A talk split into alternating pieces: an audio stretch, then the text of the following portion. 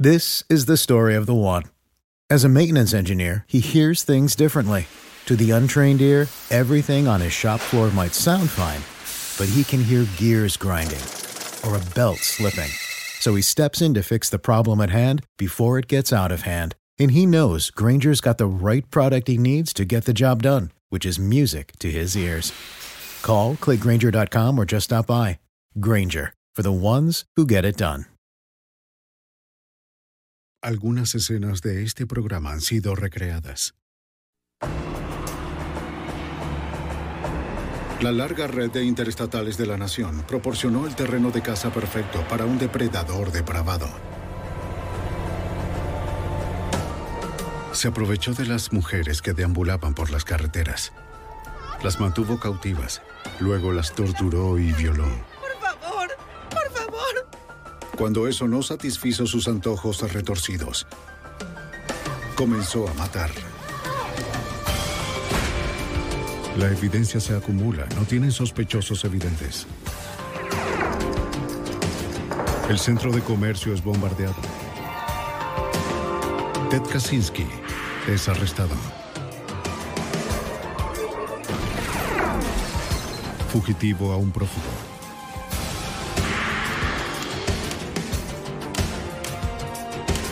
Los archivos del FBI.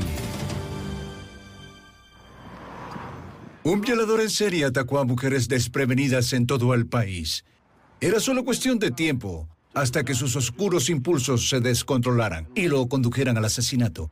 Siguió un camino tan aleatorio que era imposible de rastrear y todo lo que lo vinculaba a sus crímenes era su acceso a las carreteras y un extraño fetiche sexual. Soy Jim Castron, exdirector del FBI en Nueva York. Cuando los investigadores creyeron que había cometido docenas de crímenes, el FBI estaba decidido a poner freno a su descontrol en los Estados Unidos. Dispuesto a matar. 5 de febrero de 1990. En una carretera de Houston, Texas, Nicole Tuttle, de 18 años de edad, intentó desesperadamente hacer señas a los automovilistas que pasaban por allí. Alguien finalmente la vio y se detuvo. Dios mío, un hombre trató de matarme. Un hombre trató de matarme y no supe qué hacer. El conductor la llevó al teléfono más cercano para llamar a la policía. En la estación de policías de Houston, Nicole le dijo a los agentes que había sido secuestrada y agredida, pero que había logrado escapar. Escapar. Su travesía comenzó en California una semana antes.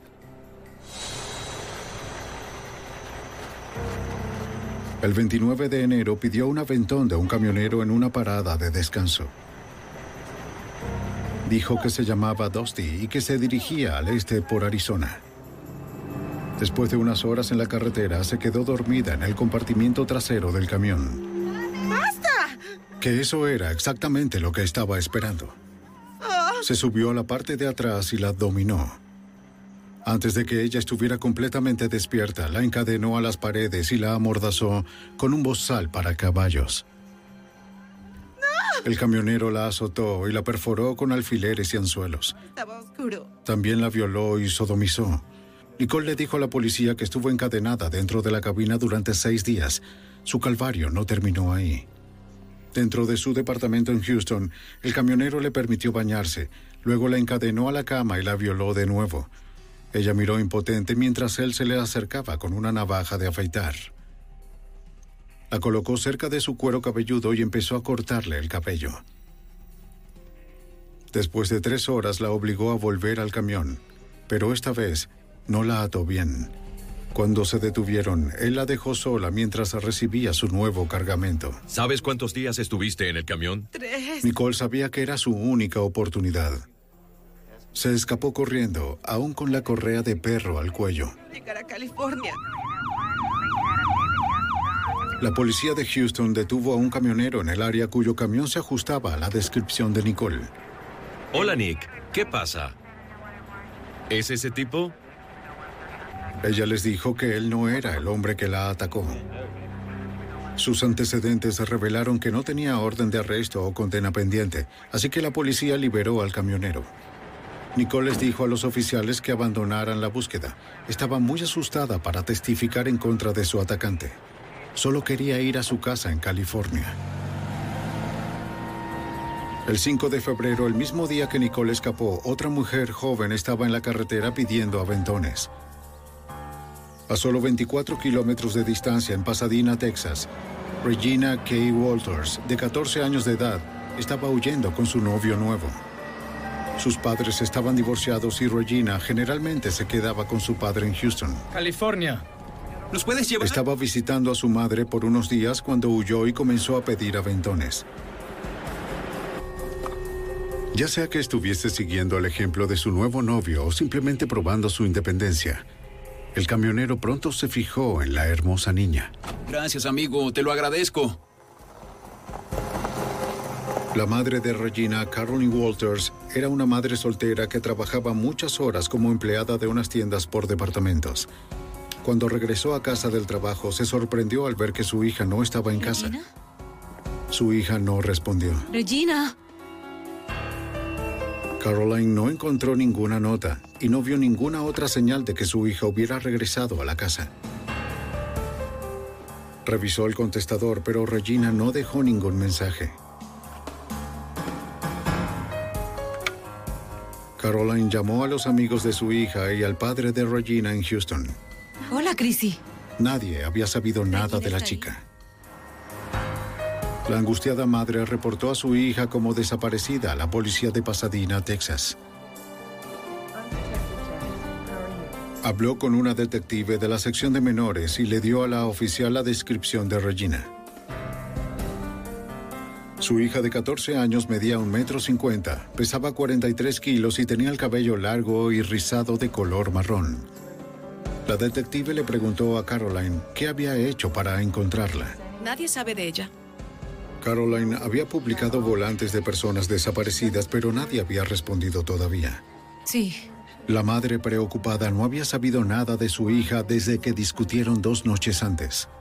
Iré a casa de Susan. A las 9 y 30 de esa noche, Regina le dijo a su madre que iba a visitar a una amiga. Ya creo que deberías quedarte en casa esta noche. ¿Por qué? Cuando Caroline se opuso, la chica insistió en que volvería enseguida. Lo siento, mamá, yo iré. Regina. ¿Qué? En contra de su buen juicio, Caroline cedió, confiando en que Regina llamaría si se quedaba fuera más tarde. Aunque la joven adolescente tenía un historial de huida, siempre regresaba. Sobre su desaparición o dónde está ahora mismo. Su madre creía que esta vez era diferente. La detective del Departamento de Policía de Pasadena, Texas, Susan Jackson, de la División de Menores, fue asignada al caso. Ella entendía la preocupación de Caroline. Varios días pasaron. Por lo general, Regina llamaba a su mamá cuando salía de la casa y le decía que estaba bien, que acababa de salir y que volvería cuando estuviera lista. Ella no había hecho eso. Puede ponerlas aquí. Caroline publicó más volantes en la tienda cerca de su casa. Ella tenía la esperanza de que su hija estuviera a salvo. Tal vez solo se estaba quedando con una amiga. Junto con la foto y la descripción de Regina, Caroline ofreció una recompensa por la información sobre el paradero de su hija.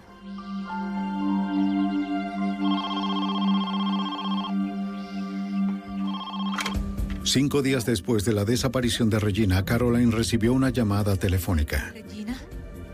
La persona que llamó había visto a Regina hablando con dos jóvenes la noche que salió de la casa de su madre.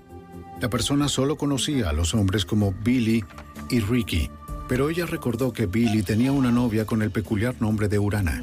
Caroline inmediatamente llamó a la policía. Al día siguiente, una segunda llamada le dio a Caroline la dirección de un departamento donde habían visto a Regina en una fiesta dos días antes.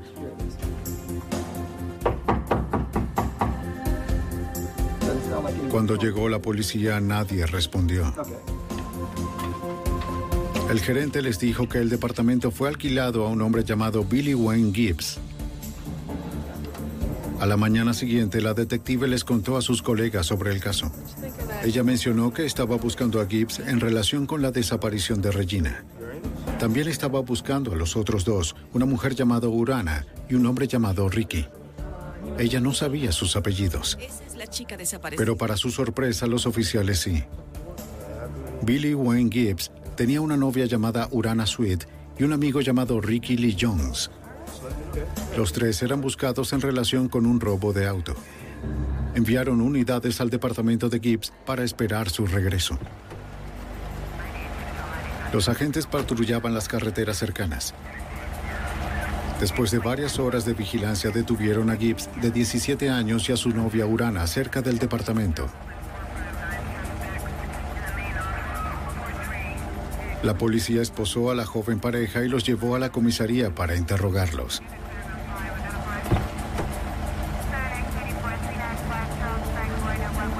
El tercer sospechoso, Ricky Lee Jones, seguía en libertad.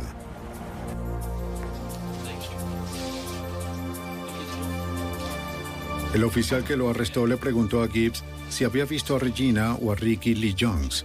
Gibbs dijo que había hablado con ellos cuatro días atrás, pero no sabía más nada. Le dijo a la policía que Ricky y Regina estaban enamorados y que planeaban huir a México, donde Ricky tenía parientes. El detective sospechaba que Jones, de 18 años, tenía otra razón para abandonar la ciudad. Si lo atrapaban con Regina, podría ser acusado de contribuir a la corrupción de una menor. Regina tenía 14 años y obviamente eran novios en ese momento. Cuando vieron los volantes que la madre había dejado fuera con la recompensa por su ubicación, uh, decidieron que sería mejor que abandonaran el área para que no los atraparan. Y fue entonces cuando decidieron irse pidiendo aventones a México. El detective se enteró de que Ricky Lee Jones estaba en libertad condicional por robo. Huir de la jurisdicción era una violación a la libertad condicional así que emitió una orden de arresto en su contra. También introdujo la descripción de Regina en el NCIC, el Centro Nacional de Información sobre el Crimen, una base de datos que enumera tanto a las víctimas como a los criminales en todo el país.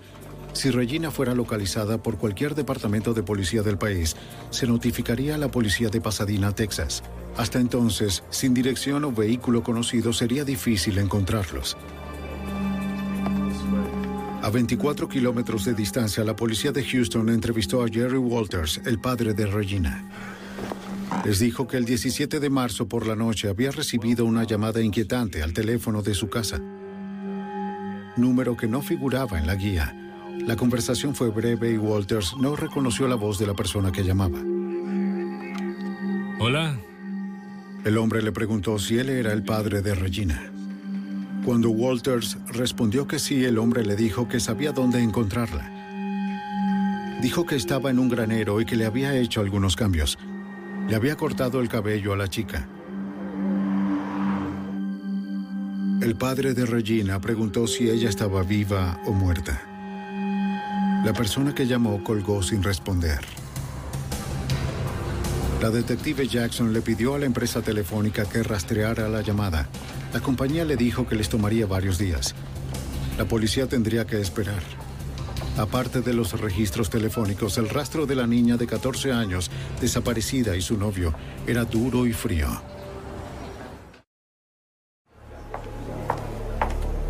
En marzo de 1990, la detective Susan Jackson, de la policía de Pasadena, Texas, continuó la búsqueda de Regina K. Walters, de 14 años. La niña estaba desaparecida desde febrero, cuando salió de la casa de una amiga con su novio de 18 años, Ricky Lee Jones. La única pista de la detective era una llamada anónima hecha al padre de Regina el 17 de marzo. La llamada aún no había sido rastreada. La misma noche que el padre de Regina recibió la llamada en Houston, la madre en Pasadena, Texas, también recibió una llamada. Hola. Ella grabó la conversación como la policía le había aconsejado. Sí. Un hombre desconocido le dijo a Caroline que se reuniera con él a las 6 y 30 de la mañana siguiente en la tienda local. Tenía algo que decirle sobre Regina y quería decirlo en persona. Sin dar su nombre ni descripción, colgó. Caroline llamó a la detective Jackson, quien le dijo que era arriesgado encontrarse con él. Cuando Caroline insistió, Jackson dijo que la policía iría con ella para protegerla. Desde lejos, los agentes vigilaban a Caroline mientras esperaba en la tienda de comestibles a la persona desconocida. No tenía forma de saber si el hombre sabía quién era ella, ni de cómo identificarlo. Su única esperanza era que él se acercara a ella. Estudió a todos los que entraban y salían y a todos los que usaban el teléfono. ¿Está hablando con él? No sé. Caroline esperó más de dos horas. El desconocido nunca llegó. Dos días después, la policía de Pasadena, Texas, recibió los registros telefónicos de ambas llamadas a los padres de Regina. Se enteraron de que la llamada al padre de Regina en Houston la hicieron desde una gasolinera en Ennis, Texas, a 320 kilómetros al noroeste de donde fue vista por última vez. La llamada a la casa de su madre en Pasadena se hizo desde un teléfono público a pocas cuadras de distancia. En ese momento en particular, era obvio que estábamos muy preocupados por el paradero de Regina. Um, con las llamadas telefónicas y la información que recibimos, estábamos bastante seguros de que esto no saldría nada bien. Dos semanas después, Caroline le dijo a la detective Jackson que el hombre que la había llamado antes quería organizar otro encuentro en la misma tienda. La policía rastreó la llamada hasta un teléfono público cercano. La persona que llamó había huido. El 23 de abril, la policía encontró un esqueleto parcial de una mujer pequeña cerca de la orilla de un río en Pasadena, Texas. Determinaron que la edad y el peso de la niña eran similares a los de Regina. La detective Susan Jackson llevó los registros dentales de Regina al forense. Fui a la oficina del forense con la información. Hicimos una comparación en algunas radiografías dentales y encontramos que esta persona en particular no era Regina. Pasaron meses sin pistas. Los padres de Regina temían lo peor. El 12 de octubre, dos niños estaban jugando cerca de un camino de tierra en Manville, Texas, a 42 kilómetros al sur de Houston. Cerca de la carretera se encontraron con un montón de leña. ¡Vaya! Encontraron algo que jamás olvidarían. Restos humanos. Corrieron a casa para decirle a sus padres que llamaran a la policía. Los oficiales llegaron y aseguraron el área. No pudieron identificar el cuerpo en el lugar. Estaba demasiado descompuesto y no había ninguna billetera o identificación cerca. Todo lo que la policía podía presumir era que la víctima era un niño o un adulto joven. Esperaban que una autopsia les dijera más. La detective de Pasadena, Texas, viajó a la oficina del médico forense del condado de Harris, trayendo los registros dentales de Regina. La forense comparó esos registros con las radiografías del cadáver. No coinciden. Pero no coincidían. Fue un poco decepcionante, aunque nos sentimos muy aliviados de que no fuera Regina. Sus padres, en este punto en particular, estaban preocupados de que íbamos a recuperar un cuerpo y no íbamos a localizar a Regina con vida, y estaban listos para algún tipo de cierre en este punto. Mientras la búsqueda continuaba en Texas hasta el otoño de 1990, un granjero se preparó para quemar su viejo granero en el condado de Bond, Illinois no había entrado en años. El granjero subió al pajar para hacer una última revisión del lugar. Miró por el lugar abandonado, pero solo encontró objetos que hacía tiempo que habían sido desechados. Nada parecía especialmente inusual o fuera de orden. Entonces algo le llamó la atención. Miró más de cerca el heno esparcido y vio un esqueleto que parecía ser humano. El granjero llamó inmediatamente a la policía.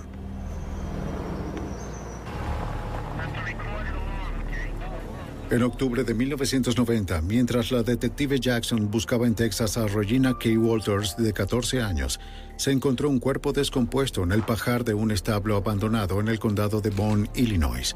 El agente Mike Shealy, de la Policía Estatal de Illinois, acudió a la escena.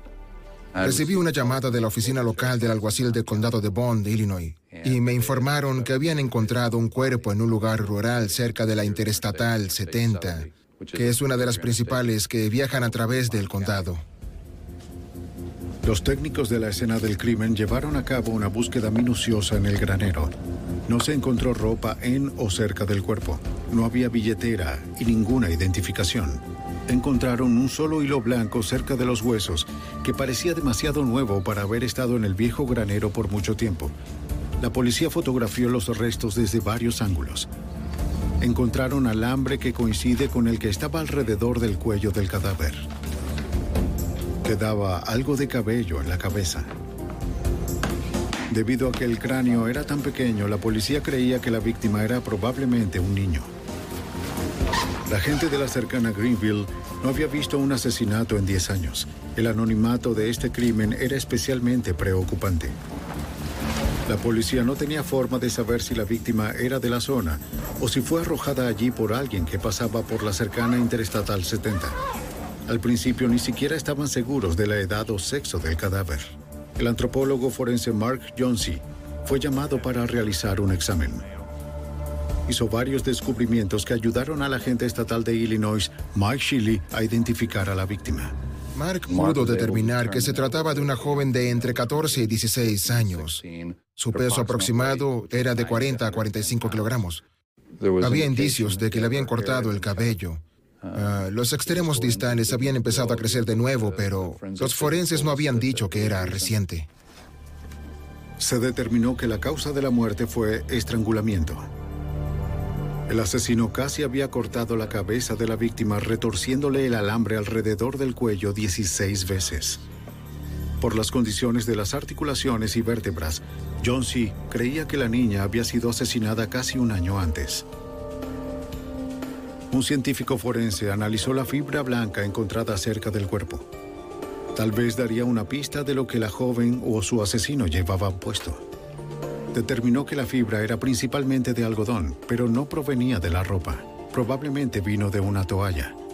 Buscando en la base de datos nacional de crimen, el agente estatal Mike Sheely registró a la desconocida de Illinois como una mujer blanca de 14 a 16 años de edad, probablemente asesinada en septiembre de 1989. Nos alarmamos al ver que había 950 coincidencias con el grupo de edad, la categoría y el calendario lo que dificultó mucho la tarea de iniciar el proceso de identificación. Redujo el campo a alrededor de 100 al especificar la fecha de la muerte de la víctima, más cerca de la primavera de 1990. El investigador entonces envió mensajes a las agencias de policías que trabajaban en esos casos. La detective que investiga la desaparición de Regina Walters en Pasadena recibió el mensaje el 16 de octubre. Ella creía que la descripción del cuerpo encajaba con la de Regina y llamó a la oficina del alguacil del condado de Bond en Illinois. La recepcionista le dijo que había recibido tantas respuestas que el alguacil tendría que llamarla. Antes de colgar, la detective recordó la misteriosa llamada telefónica que había recibido el padre de Regina. La persona que llamó dijo que la chica estaba en un granero. Cuando le pregunté si el cuerpo había sido encontrado en un granero, me transfirió inmediatamente al alguacil y comencé a hablar con él. inmediatamente se descubrió que posiblemente era Regina. Así que comenzamos a trabajar y empezamos a enviarnos mensajes. La detective hizo otra pregunta basada en la llamada telefónica del 17 de marzo al padre de Regina. ¿La chica del granero tenía el pelo rapado? Las autoridades de Illinois confirmaron que sí. La chica encontrada en Illinois concuerda con la descripción de Regina. Enviamos una copia de los registros dentales a Greenville, Illinois, a la oficina del alguacil, y esos registros dentales fueron comparados con el cuerpo que fue descubierto allí y se confirmó que era el cadáver de Regina. Quedaba una pregunta. ¿Dónde estaba el novio de Regina, Ricky Lee Jones? Los detectives pidieron ayuda al FBI. El agente especial Mark John, un experto en comportamiento de la oficina del campo de Houston, fue asignado como agente del caso. Y traté de entrar y contactar a todas las personas que estaban involucradas con Ricky o Regina. Quería ver si mencionaron algo que hubiera sido valioso para localizar a Ricky. En su antigua escuela secundaria, los detectives de Pasadena también continuaron investigando a Ricky Lee Jones. Sí, tengo la información por aquí. La consejera dijo que Jones no se había matriculado en el último año. ¿Sabe cuándo fue la última vez que estuvo en la escuela? ¿Tiene alguna información? Tenía poca información sobre él, aunque sí proporcionó su última dirección conocida. Era el hogar de la familia de Jones. Su hermana Tammy era la única que estaba allí. Dijo que nadie en la familia había visto a Ricky durante más de un año. ¿Un año? ¿No lo has visto en un año? Lo habían descartado como un niño malo, creyendo que terminaría en prisión. Sí. La detective preguntó si tenían parientes en México. Tammy dijo que su madre tenía unos parientes en Matamoros, justo al sur de la frontera con Texas. Jackson le mostró una foto de Regina, pero Tammy no la reconoció. Ricky estaba en la lista de los más buscados porque había violado la libertad condicional. Así que sentimos que quizás tenía miedo de volver a casa si sabía algo sobre la desaparición y muerte de Regina. Temíamos que no quisiera llamarnos y decirnos lo que pasó, o que pudiera estar involucrado él mismo.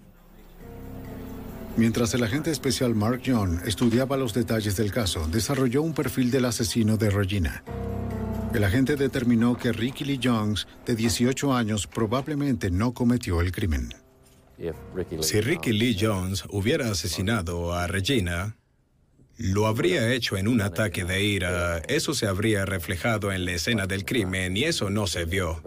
Era una escena del crimen muy controlada e intencional. Da la impresión de que se trata de una persona mayor, un hombre blanco, un viajero, un camionero, un vendedor ambulante, alguien que tenía una razón para estar por todo el país. Que el granero estuviera cerca de una interestatal apoyaba la teoría del agente John. La escena del crimen le dijo a la gente más sobre el asesino sádico. Le había quitado la ropa a Regina, la había matado lentamente por estrangulamiento y lo más significativo, le había cortado el cabello. Quien quiera que haya cometido el crimen estaba haciendo cosas más allá de lo necesario para perpetrarlo. Tal vez un depredador sexual o sádico, mm, una persona que también cometió otros crímenes. Los investigadores fueron alertados de otro crimen en la ciudad de Marshall, Texas, 320 kilómetros al norte de Houston. Se encontraron restos óseos de un joven que fueron arrastrados a la orilla de un arroyo. El cráneo había sido perforado en el lado izquierdo con un arma de fuego de pequeño calibre. Aunque había pocas pruebas para identificar positivamente el cuerpo, la edad y la ubicación de la víctima llevaron a la policía a pensar que probablemente era Ricky Lee Jones. Llegué a la conclusión de que no había otras pistas que cubrir en este caso. El caso se cerró en nuestra división. No teníamos salida. Para los investigadores parecía que el hombre que había matado a Regina K. Walters y a su novio estaba impune.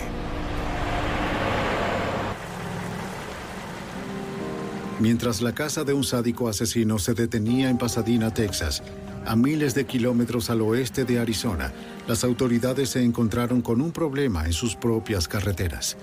Un patrullero de la carretera de Arizona estaba terminando el turno cuando se encontró con un remolque tractor estacionado en el lado de una rampa interestatal. La plataforma tenía que ser movida. Era un peligro para los automovilistas que pasaban. Se dio cuenta de que las luces estaban encendidas y que el motor seguía en marcha. ¡Atrás! ¡Amigo, atrás! ¡Retrocede! El oficial Michael Miller vio que un hombre salía del vehículo y puso las manos a un costado del camión. Y le pregunté, ¿qué está pasando? Y él me dijo que nada, que estaban muy bien, que no tenían ningún problema. Ah, pero tenía un arma en su bolsillo trasero. E hizo un gesto a su bolsillo trasero y luego puso las manos en el costado del camión. Esta fue una situación inusual. Y todavía podía oír a la mujer gritando en el interior del camión. Vamos al auto. Miller esposó a Robert Ben Rhodes y lo escoltó hasta el auto para interrogarlo. Dijo que estaba bien, que estaban juntos en una situación consensuada, pero yo no sabía si los gritos que venían de la mujer eran porque estaba asustada o sorprendida, pero yo iba a averiguar qué estaba pasando. Con las manos de Rhodes esposadas en la espalda, Miller le puso el cinturón de seguridad. El oficial regresó al camión para ver cómo estaba la mujer. La encontré esposada a la pared por sus muñecas y tobillos. ¿Está bien? ¿Está bien? El patrullero le aseguró que ya no estaba en peligro. Señora, ¿se encuentra bien? Le dije, señora, va a tener que quedarse aquí hasta que pueda conseguir ayuda, porque esto es un crimen y una escena del crimen y unos detectives tienen que ver esto. Le dije que mantuviera la calma, que el hombre no iba a molestarla de nuevo. Quédese tranquila. Dejé el camión y volví a la patrulla. Miller regresó justo a tiempo. Rhodes había puesto las manos esposadas frente a él y liberado el cinturón de seguridad. Estaba por abrir la puerta del auto. El oficial lo esposó rápidamente. No hay una parada de rutina en la carretera que no importa lo que te encuentres ahí fuera. Nunca sabes con quién estás lidiando y me dio escalofríos saber que este hombre, por muy cruel que fuera, pudo haberme matado y a la chica al mismo tiempo y seguir su camino. La policía de la ciudad de Casa Grande llegó a la escena. Liberaron a la mujer y la llevaron a ella y a Rhodes a la estación de policía para interrogarlos más a fondo. Dentro del camión encontraron una horrible variedad de herramientas de tortura, cadenas que se unían a anillos soldados a la parte trasera del compartimiento para dormir, anzuelos, toallas ensangrentadas, un bozal para caballos y un maletín lleno de implementos sexuales. También encontraron una cámara en el maletín, junto con varios cabellos que no pertenecían a la mujer encontrada en el camión. El detective de la policía de Casa Grande, Rick Banhart, dirigió la investigación. Robert Rose tenía lo que se llama un kit de violación en su camión. Tenía toda una parafernalia. Varas largas con accesorios donde dibujaba y descuartizaba a sus víctimas. Tenía látigos y con esa información supe que Robert Rhodes era un depredador. Al norte de La mujer que estaba encadenada en el camión de Rhodes era Kathleen Vine, de 27 años. Le dijo a los detectives que la habían recogido una hora antes en la parada de camiones de Rip Griffin, al norte de Phoenix. Trataba de violarme. ¡Ayuda! Cuando se quedó dormida en el compartimento para dormir, el camionero volvió a subir, la atacó y la encadenó a las paredes. El hombre le dijo que su nombre era Látigos y Cadenas y que había estado haciendo eso por 15 años. La policía fotografió sus heridas, las quemaduras de las muñecas por las esposas y los moretones por los golpes. Intentó luchar contra su atacante, pero sus manos estaban encadenadas. Todo lo que pudo hacer para defenderse fue morderlo. Ella logró lesionar su hombro izquierdo lo suficiente como para distraerlo de que la violara. Kathleen accedió a presentar cargos por asalto y secuestro, pero el detective Banhart creyó que podría ser problemática para la fiscalía. Mi entrevista con Kathleen fue un poco extraña. Hablaba de esta realidad, de este terrible asalto que sufrió y luego de vez en cuando volvía a una historia sobre su viaje para ir a ver al presidente. Me dijo que quería darle un microchip al presidente y me habló de la prisión subterránea, de la que nadie escapa. Y todo ese tiempo estaba triste porque necesitaba que Kathleen contara una historia coherente sobre el terrible episodio del que fue objeto. El detective le pidió a Robert Bean Rhodes su versión de los hechos. Rhodes dijo que Kathleen estaba loca y la describió como una mujer del camino, un término de un camionero para una mujer que cambia sexo por paseos. Afirmó que ella se lo pidió y que le gustaba duro, aunque en realidad nunca tuvieron relaciones sexuales. Se negó a dar detalles sobre lo que había ocurrido en el compartimento dormitorio del camión. Habló sobre el tema sin admitir ningún crimen.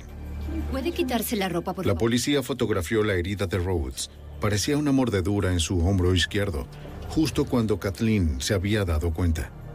Rhodes afirmó que sufrió la lesión mientras cargaba su camión, pero el detective Banhart creyó la historia de Kathleen. Dijo que trató de morderle la garganta, pero él se movió y lo mordió en el hombro izquierdo. Y tenemos la foto de la marca de la mordida y su historia. Corroboró completamente lo que pasó en la cabina dormitorio. Los fiscales locales arrestaron a Robert Ben Rhodes y lo detuvieron por agresión, ataque sexual y secuestro. Pero la única testigo, Kathleen Vine, sufría de delirios paranoicos. Para mantenerlo tras las rejas, necesitaban testigos adicionales. La afirmación de Kathleen de que Rhodes había estado secuestrando mujeres durante más de 15 años persiguió al detective Van Hart. Ingresó el nombre de Rhodes en el NCIC en caso de que otras agencias hubieran reportado crímenes similares. Mientras el detective seguía el caso, apareció en los titulares de todo el suroeste. Un oficial de la policía de Houston estaba entre los que leyeron sobre ello. El camionero detenido en Arizona sonaba como el mismo hombre que fue detenido en las afueras de Houston a principios de año. La policía sospechó que Rhodes había mantenido cautiva a una mujer en su camión durante seis días, violándola y torturándola hasta que finalmente escapó. No pudieron presentar cargos, ya que la mujer no pudo identificarlo. El sargento Bomar de la policía de Houston describió el caso al detective Banhart. Fui contactado por el sargento Bomar. Él tenía el caso de la joven que escapó. Estaba seguro de que Robert Rhodes era al menos un violador en serie. Sospechaba que podría ser un asesino también. Como Rhodes había cruzado las fronteras estatales desde su último crimen, el detective Banhart se puso en contacto con el FBI para pedir ayuda. Esperaba que con el apoyo del FBI pudiera reunir suficientes pruebas de los delitos sexuales en serie del camionero para construir un caso que se mantuviera. El agente especial Bob Lee, de la oficina del FBI en Houston, sabía que el lugar para empezar estaba en el apartamento de Rhodes en Houston. Habló con la casera de Rhodes. Ella había revisado el departamento después del arresto del camionero y se horrorizó al encontrar herramientas de tortura ensangrentadas. Basándose en su declaración, el agente Lee consiguió una orden para registrar el lugar. Sabemos que los Violadores en serie a menudo guardan recuerdos de sus víctimas, ya sea una pieza de ropa o una joya o lo que sea. Cuando entramos, encontramos parafernalia de tortura. Encontramos cadenas, esposas, un estante al que alguien podría estar atado y muchas joyas de mujer. Los agentes y la policía de Houston también encontraron toallas blancas ensangrentadas, ropa de mujer y montones de fotografías. Las instantáneas mostraban a algunas mujeres con el cabello rapado, con varios grados de desnudez, atadas y con moretones. Se parece a ella. Los investigadores creían que Rhodes tomó las fotos como recuerdo de sus crímenes para revivir el terror de sus víctimas. Aunque los agentes tenían ahora pruebas de que él era probablemente un violador en serie, no pudieron identificar a ninguna de las víctimas a partir de las fotos. Sin testigos adicionales, el caso en Arizona aún era débil. La única testigo de la fiscalía, Kathleen Vine, era cuestionable. Un juicio sería una disputa de él dijo, ella dijo, y una mujer perturbada podría no convencer al jurado. Para diciembre de 1990, lo mejor que podían hacer los fiscales de Arizona era ofrecer a Rhodes un trato de seis años, incluyendo el tiempo cumplido y la opción de reinserción laboral, si se declaraba culpable de los cargos contra Vine. Su abogado aceptó. En un año, Rhodes podría gozar de libertad condicional, acechando a una nueva presa. En octubre de 1991, un año después de que Regina K. Walters, de 14 años, fuera encontrada muerta en Illinois, su caso seguía sin resolverse. El agente especial Mark Young, un analista del FBI, predijo que el asesino era probablemente un camionero o vendedor ambulante con delitos sexuales previos. Su comportamiento característico era cortarle el cabello a su víctima. Young habló con las autoridades locales con la esperanza de que tuvieran casos abiertos que pudieran coincidir con el perfil. Un día, Bob Lee, que era agente del FBI en el Escuadrón de Crímenes Violentos, me escuchó hablando por teléfono con un oficial de policía y dijo que tuvo un caso en el que trabajó hacía unos meses, donde un camionero secuestró a una joven y le rapó el pelo de la cabeza. El nombre de la víctima era Nicole Tuttle. También había sido violada repetidamente y había escapado el día en que Regina Walters y Ricky Lee Jones fueron vistos por última vez con vida el lunes 5 de febrero de 1990. Ese mismo día, la policía de Houston había detenido a un camionero llamado Robert Ben Rhodes que encajaba con la descripción de Nicole sobre su atacante. En ese momento les dijo a los oficiales que era el hombre equivocado. El agente especial Bob Lee de la oficina del FBI en Houston recordó que Nicole cambió más tarde su historia en el hospital donde fue tratada por sus heridas. Más tarde esa noche, les dijo a los detectives que Robert Ben Rhodes era de hecho el individuo que la había secuestrado. Cuando se le preguntó si quería presentar cargos, le dijo al oficial de policía que todo lo que quería hacer era irse a casa. Lee también le dijo al agente John que Nicole no era la única víctima del camionero. Rhodes estaba cumpliendo condena en una prisión de Arizona por el asalto a Kathleen Vine y tendría la opción de salir por reinserción laboral en tres meses. El agente describió entonces el registro de la residencia del camionero. Y él dijo que habían encontrado algunas fotos en su departamento, ah, algunas de sus propias fotos, con alguien de pelo corto que al parecer estaba en un granero. Las escalofriantes fotos retrataban a una joven en diferentes lugares con una variedad de trajes seductores. En el granero llevaba un vestido negro protegiéndose de la cámara de Rhodes. Cuando vi esas fotos, dije, esa es Regina Walters. Para poder verificar eso, fui con um, la familia y obtuve varias de sus fotos y había rasgos faciales y marcas exactamente mm, como las fotos que Rhodes tomó. El FBI comenzó a construir un caso de secuestro y asesinato contra Robert Ben Rhodes. Revisaron las pruebas en el departamento de Rhodes y encontraron más fotos de Regina. También encontraron varios artículos de ropa femenina, incluyendo un vestido negro, que los examinadores del laboratorio confirmaron que era el vestido que Regina llevaba en las fotos. El agente estatal de Illinois, Max Shilley, fue notificado. Envió las pruebas encontradas en el granero de Greenfield al laboratorio del FBI en Houston. Los examinadores del laboratorio descubrieron que la fibra de algodón recuperada en Illinois era consistente con las toallas ensangrentadas encontradas en el departamento de Rhodes en Houston. Pero los resultados no fueron concluyentes, ya que ese tipo de toalla era muy común. El detective Jackson de Pasadena, Texas, se reunió con los agentes Shiley, John y Lee en la oficina del FBI en Houston para discutir lo que necesitaban para una acusación sólida contra Rhodes por el asesinato de Regina y las otras víctimas anónimas. Con Rhodes acercándose a la fecha de liberación, el agente estatal de Illinois, Mike Shilley, sabía que iban contra reloj. Era candidato para libertad condicional y en realidad tenía la opción de trabajar fuera de la prisión, casi en un sistema de libertad condicional, así que estábamos bajo presión para que lo acusaran y lo arrestaran por los cargos que se le imputaban. Siéntate aquí. De acuerdo. Los agentes entrevistaron al antiguo empleador de Rhodes en Houston, Mike Eggleton. El dueño de la empresa de camiones no se sorprendió al verlo. Eggleton había sido interrogado por las autoridades anteriormente. Hace unos años, la policía local sospechó que el camionero había agredido a una mujer en la parte trasera de su camión, pero nunca se presentaron cargos formales. El camión que Rhodes había conducido lo habían vendido, pero Eggleton proporcionó su número de identificación de vehículo, así como los registros de transporte y los recibos de combustible de Rhodes. Mientras los agentes esperaban a que se encontrara el número de identificación del camión, se armó una cronología de los viajes de Rhodes. Los agentes encontraron recibos de combustible de una gasolinera en Ennis, Texas el 17 de marzo de 1990, en el mismo lugar y fecha en el que se hizo la llamada al padre de Regina, Jerry Walters. Varias de las llamadas locales a la madre de Regina, Caroline, también coincidieron con la estadía de Rhodes en Houston. Se mantuvo una pregunta sobre las llamadas.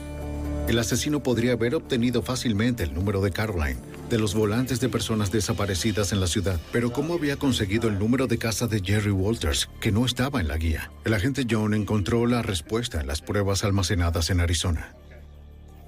Fue allí que localizamos el pequeño cuaderno espiral de Regina Walters y la portada tenía toda su información personal, la dirección y el número de teléfono de su madre y el de su padre.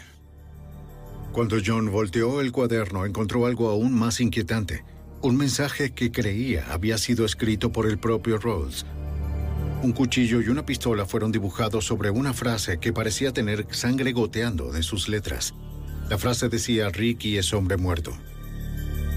Solo una prueba de ADN confirmaría si los restos parciales del joven encontrado en el sureste de Texas eran de Rick Lee Jones.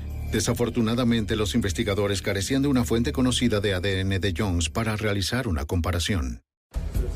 Desde que Rhodes afirmó haber estado secuestrando y torturando a sus víctimas durante los últimos 15 años, el equipo presentó su cronograma a VCAP, el programa de detención criminal violenta, una base de datos del FBI que enumera miles de crímenes resueltos y sin resolver en todo el país.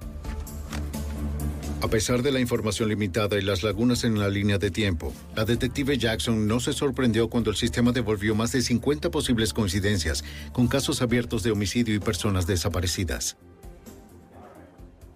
Sus viajes a Houston, Baltimore, a Los Ángeles y viceversa, en cuestión de cuatro o cinco días, podrían dar una idea de a cuánta gente tiene acceso y de los lugares remotos en los que podría abusar de estas personas y deshacerse de ellas. Una semana después, los agentes localizaron el camión de Rhodes. Habían pasado dos años desde que lo condujo por última vez. Desde entonces, la cabina había sido limpiada, repintada y utilizada por otros conductores, pero la evidencia de sus crímenes de alguna manera sobrevivió. Los investigadores recuperaron un solo mechón de cabello de la cabeza que era consistente con el de Regina. Milagrosamente también encontraron una pequeña huella dactilar en la tapicería de vinilo en el compartimento para dormir que coincidía con sus huellas. Eso demostró que había estado en el camión, pero no demostró cuándo ni si había estado allí en contra de su voluntad. En enero de 1992, casi dos años después de la desaparición de Regina, los investigadores determinaron que las pruebas no eran lo suficientemente decisivas para probar el secuestro interestatal. Abandonaron el caso federal. A una semana de la audiencia de libertad condicional de Rhodes, los investigadores convencieron al fiscal del condado de Bond para que presentara cargos en Illinois por asesinato capital. Sabían que las pruebas eran circunstanciales, pero siguieron adelante. Temía que pudiera escapar y también creo que, debido al hacinamiento en los sistemas penitenciarios y ese tipo de cosas, podría ser puesto en libertad. El 6 de febrero, los investigadores viajaron a la prisión estatal de Arizona en Florence para entregar la orden a Rhodes. Su plan era confrontar a Rhodes con fotos de Regina, con la esperanza de obtener una confesión. Una declaración incriminatoria reforzaría su caso. ¿No la recuerdas? No. El presunto asesino en serie estaba tranquilo, incluso altanero. Pasamos aproximadamente una hora con él, eh, pero Rhodes no estaba dispuesto a hablar con nosotros y negó estar involucrado en la muerte y fue muy firme en sus declaraciones. En ese momento sabíamos que íbamos a tener que probar nuestro caso. Los agentes creían que Rhodes sabía que estaban buscando una confesión porque sus pruebas eran débiles. Sospechaban que este hombre tan arrogante estaba apostando a que podían levantar los cargos. Tal vez creía que no les importaban lo suficiente sus víctimas como para ser condenado. Muchos agresores en serie, ya sean asesinos u otros depredadores sexuales, em, elegirán víctimas que consideran personas olvidadas porque confían en el elemento de que las fuerzas de seguridad y la sociedad no se preocupan realmente por los viajeros, ni por las personas menos adineradas, ni por las personas menos establecidas, se aprovechó de este tipo de personas con la esperanza de no llamar la atención, pero sí pasó. A casi dos años de la muerte de Regina K. Walters y del secuestro y asalto sexual de al menos otras dos mujeres, Robert Ben Rhodes fue extraditado de Arizona para ser juzgado en Illinois. Él y su abogado lograron retrasar la fecha del juicio por seis meses. El 11 de septiembre, el camionero demasiado confiado perdió la calma. En un tribunal del condado de Bond, Illinois, su abogado se comprometió con el cargo de asesinato capital que conllevaba una posible sentencia de muerte. Aceptó una oferta de asesinato en primer grado con pena de muerte. Rhodes fue sentenciado a cadena perpetua sin posibilidad de libertad condicional. Incluso cuando cumple su condena en una prisión de máxima seguridad en Chester, Illinois, los investigadores no han abandonado el caso. Siguen reuniendo pruebas comprometidas a probar que Regina K. Walters no fue la única víctima de asesinato de Rhodes. Hay otra foto de una mujer aún no identificada que se subió a su camión. Estamos un poco preocupados de que esa pueda ser otra víctima. Cualquiera que entre a la zona de confort del camión de un asesino en serie puede ser otra víctima. Los investigadores continúan trabajando en la identificación de las mujeres desconocidas del pasado de Rhodes, con la esperanza de llevar un pequeño consuelo de cierre a sus familias en duelo. Cuando una joven desapareció, su familia y amigos descubrieron su vida secreta. La persona nombrada políticamente tuvo un romance ilícito con un hombre millonario casado. Los investigadores sospecharon que su ex amante era el responsable, pero tenían poca evidencia física para sustentar esta teoría. Para poder llevarlo ante la justicia, el FBI tendría que ir encubierto y volver a poner a los hermanos en contra. La evidencia se acumula, no tienen sospechosos evidentes. El centro de comercio es bombardeado. Ted Kaczynski es arrestado. Fugitivo a un prófugo.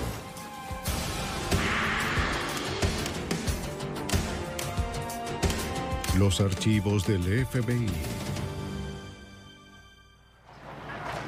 El poder es una responsabilidad y un privilegio.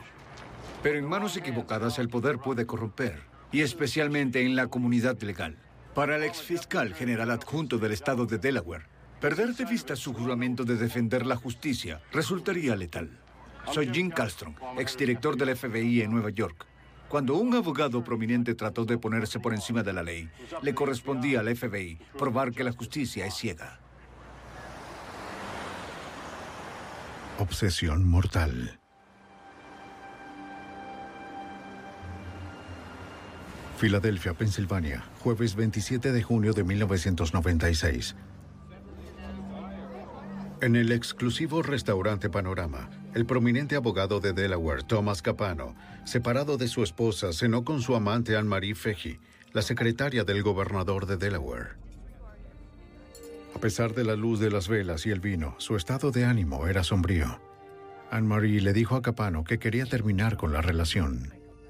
Capano estaba molesto con su decisión.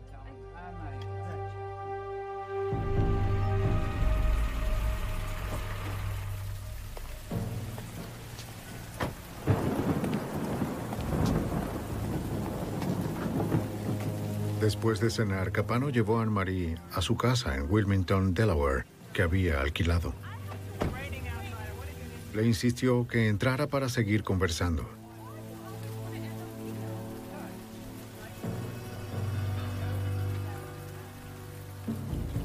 No quería que su romance terminara.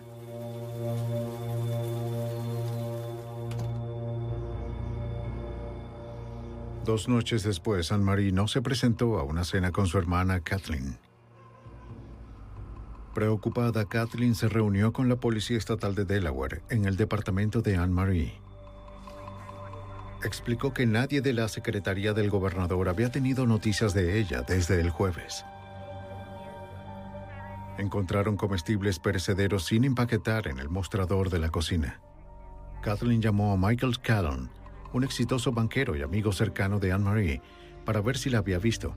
Se suponía que iba a buscarla en su casa, pero Anne-Marie nunca le devolvió las llamadas. Sí, sí, así ¿Y esto es. inusual de ella? Mari siempre tiene todo en su sitio, no entiendo.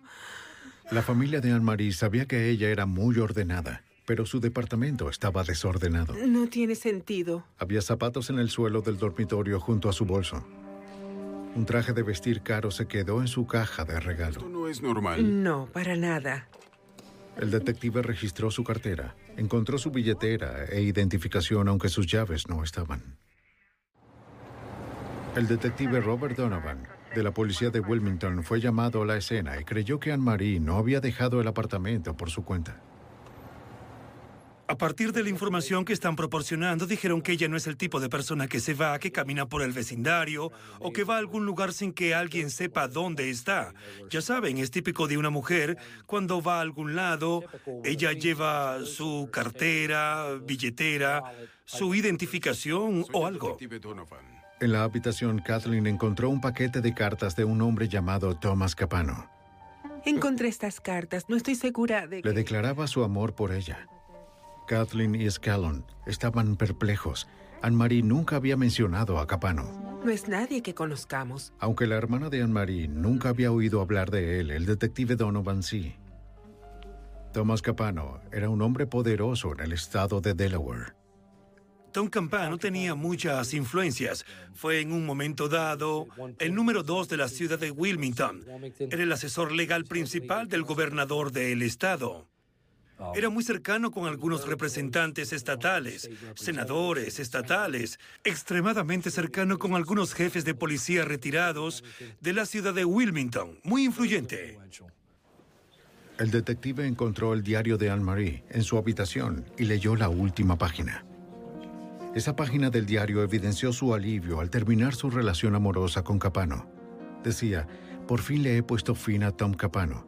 Qué maníaco tan controlador e inseguro. No parece para nada una relación feliz. Para nada. Los oficiales visitaron a Thomas Capano a las 3.39 de la mañana.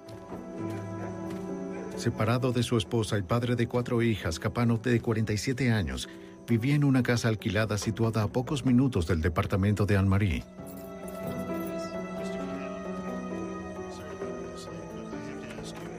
Capano confirmó que tenía una relación con Anne-Marie, pero afirmó que había terminado hace mucho tiempo.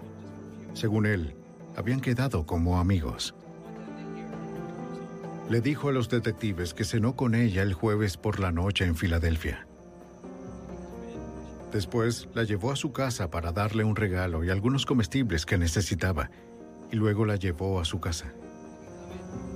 Cuando se le preguntó, Capano afirmó que no había visto a Anne-Marie desde entonces, ni se sorprendió de que estuviera desaparecida.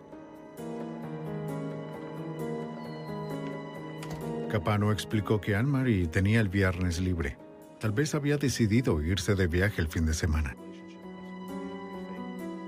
La describió como muy temperamental y a veces suicida. Le sugirió a la policía que esperaran hasta el lunes por la mañana, que probablemente aparecería en el trabajo.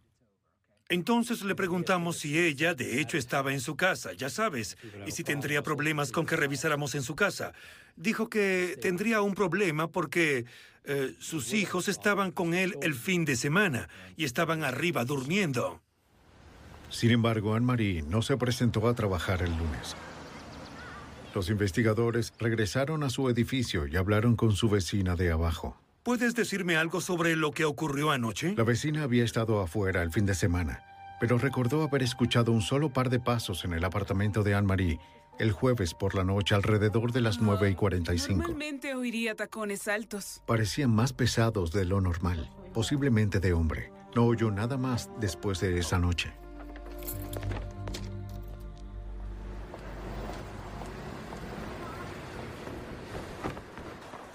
Investigadores estatales y locales revisaron las cuentas bancarias y de tarjetas de crédito de Anne-Marie y no encontraron actividad después del 28 de junio.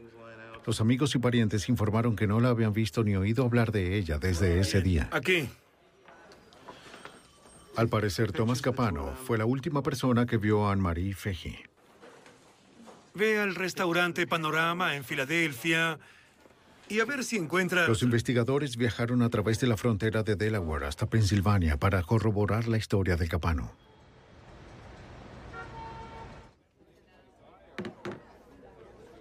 Hablaron con la camarera que atendió a la pareja el 27 de junio a eso de las 7 de la noche. Ella recordó la noche y reconoció a Thomas Capano y a Marie Feji desde las fotos. Sí, es ella. No estaba muy contenta. No.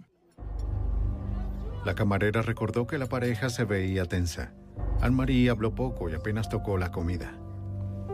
Después de que ella le entregó la cuenta a Capano, él se la pasó a Anne-Marie, quien firmó con su nombre en la factura. La camarera nunca escuchó nada de la conversación ya que la pareja dejaba de hablar cada vez que ella se acercaba a la mesa. Lo siento, es todo lo que tengo. ¿Ella lo firmó? Sí, así fue. Los investigadores se reunieron con varios amigos cercanos de Anne-Marie, quienes describieron un asunto ilícito que comenzó casi tres años antes. En 1993, Anne-Marie Feji, de 27 años, conoció a Thomas Capano en la oficina del gobernador. No, Tom Capano. Anne-Marie Feji. A pesar de su trabajo de alto perfil, quedó impresionada por el poderoso abogado y se sintió halagada cuando llamó su atención.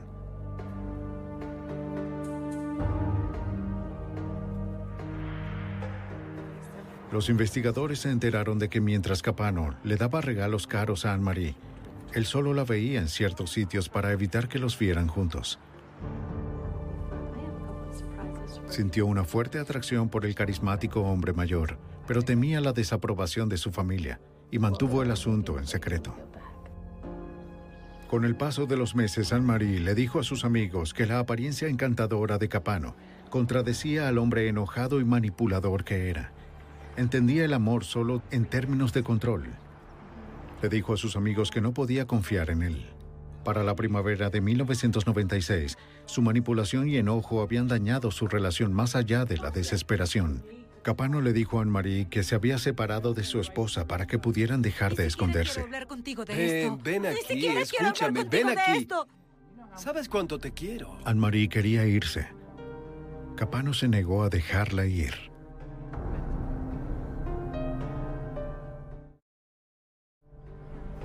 Los detectives se enteraron de que poco antes de que Anne-Marie desapareciera, comenzó a ver a Michael Scallon, a quien encontró solidario y estable. Era la relación que siempre había esperado.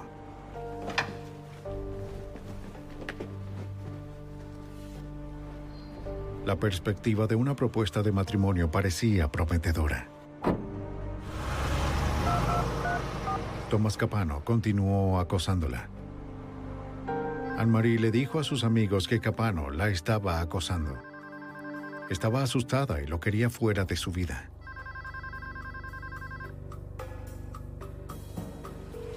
Capano se negó a aceptar el rechazo. A Capano nunca le habían dicho que no. Pensó que podía controlar todo en su vida y todo en la vida de los demás.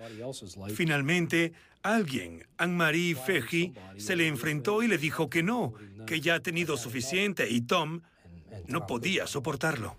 La familia Feji publicó una recompensa de 10 mil dólares por información relacionada con la desaparición de Anne-Marie. Estamos aquí todos reunidos. Durante el fin de semana del 4 de julio, cientos de ciudadanos preocupados ayudaron a la policía a llevar a cabo una búsqueda masiva en un parque local donde Anne-Marie trotaba a menudo. Hasta el gobernador se unió a la búsqueda. Los que la conocen y aman a Anne-Marie. No encontraron rastro de la secretaria desaparecida. El caso se convirtió en una investigación federal desde que Anne-Marie, una residente de Delaware, fue vista por última vez en Pensilvania. El agente especial Eric Albert de la oficina del FBI en Wilmington ofreció su ayuda. Me puse en contacto con Robert Donovan. Le pregunté si podíamos ayudarlo en algo. Dijo que sí. En ese momento obtuvimos registros telefónicos y de tarjetas de crédito. Con la ayuda del fiscal general de los Estados Unidos, Alpert aseguró los estados de cuenta de las tarjetas de crédito y los registros telefónicos de Thomas Capano y Anne-Marie Feji. El fiscal general adjunto Colin Connolly notó que Capano hizo una compra de 308 dólares en la tienda Wallpaper Warehouse justo dos días después de que Feji desapareciera. Me pareció extraño porque Tom Capano vivía en una casa alquilada, así que llamé al número de Wallpaper Warehouse. La persona contestó el teléfono y dijo, alfombras de base. De inmediato vi a Bob Donovan y ambos tuvimos la misma reacción. Dijimos, Dios mío, debió haberla enrollado en una alfombra. Los investigadores ahora creen que Thomas Capano mató a Anne-Marie Feji, pero necesitaban algo más que una corazonada para convencer a un juez de que había causa probable para una orden de registro en la casa de Capano. En julio de 1996, agentes y detectives locales se centraron en el abogado Thomas Capano. Sospechaban que era responsable del asesinato de su ex amante, Anne-Marie Feji. Dos días después de su desaparición, Capano había comprado una alfombra nueva. Para el fiscal general adjunto Colin Connolly, esto levantó sospechas de que Capano había escondido el cuerpo de Anne-Marie en una alfombra y se lo había llevado de su casa.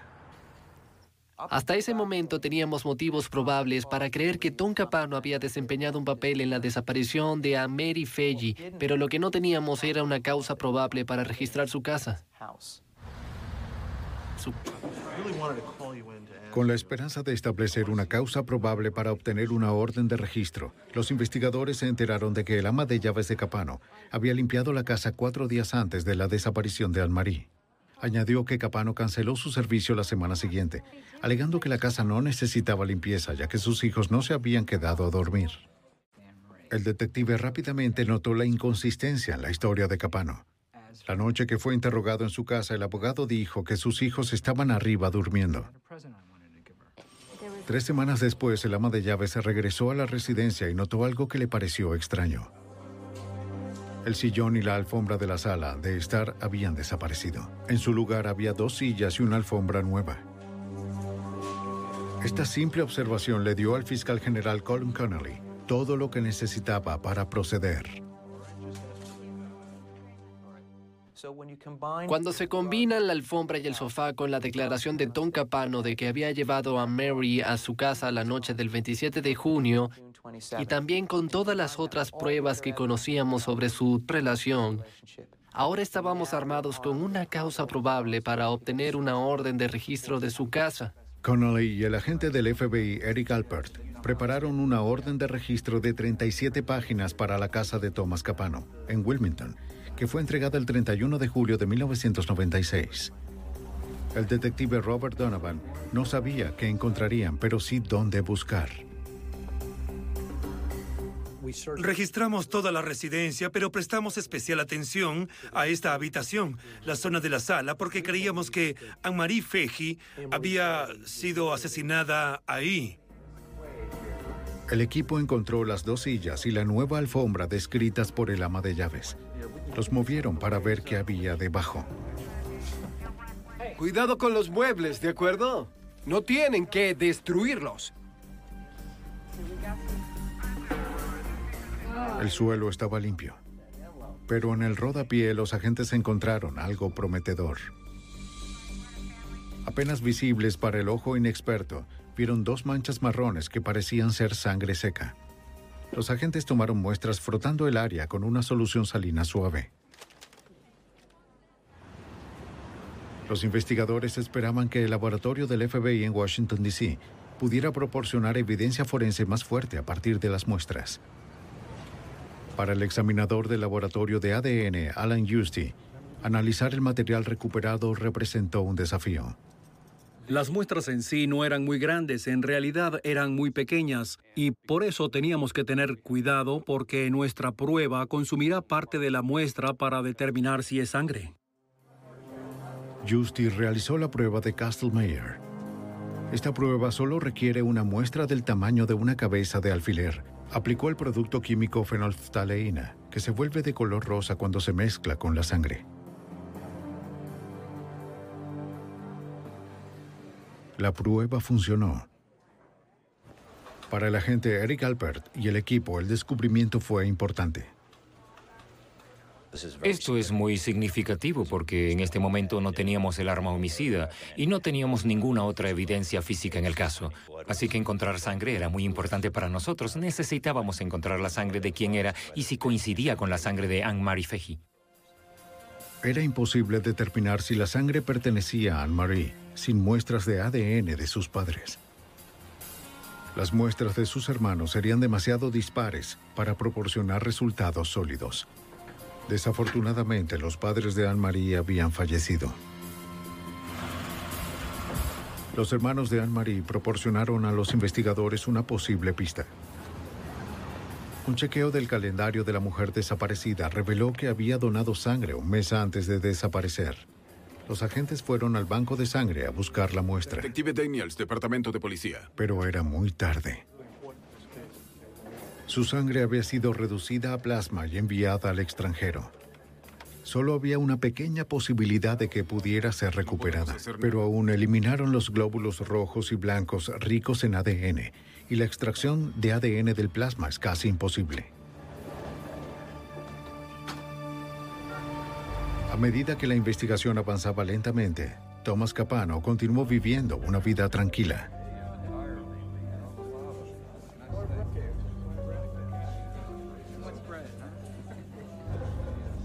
Como el mayor de cuatro hermanos, siempre había sido el favorito de sus padres y el hijo que había logrado el éxito en todo lo que buscaba. Los hermanos de Thomas siempre lo admiraron. Jerry, el menor, había sido rescatado muchas veces por la experiencia legal de su hermano mayor.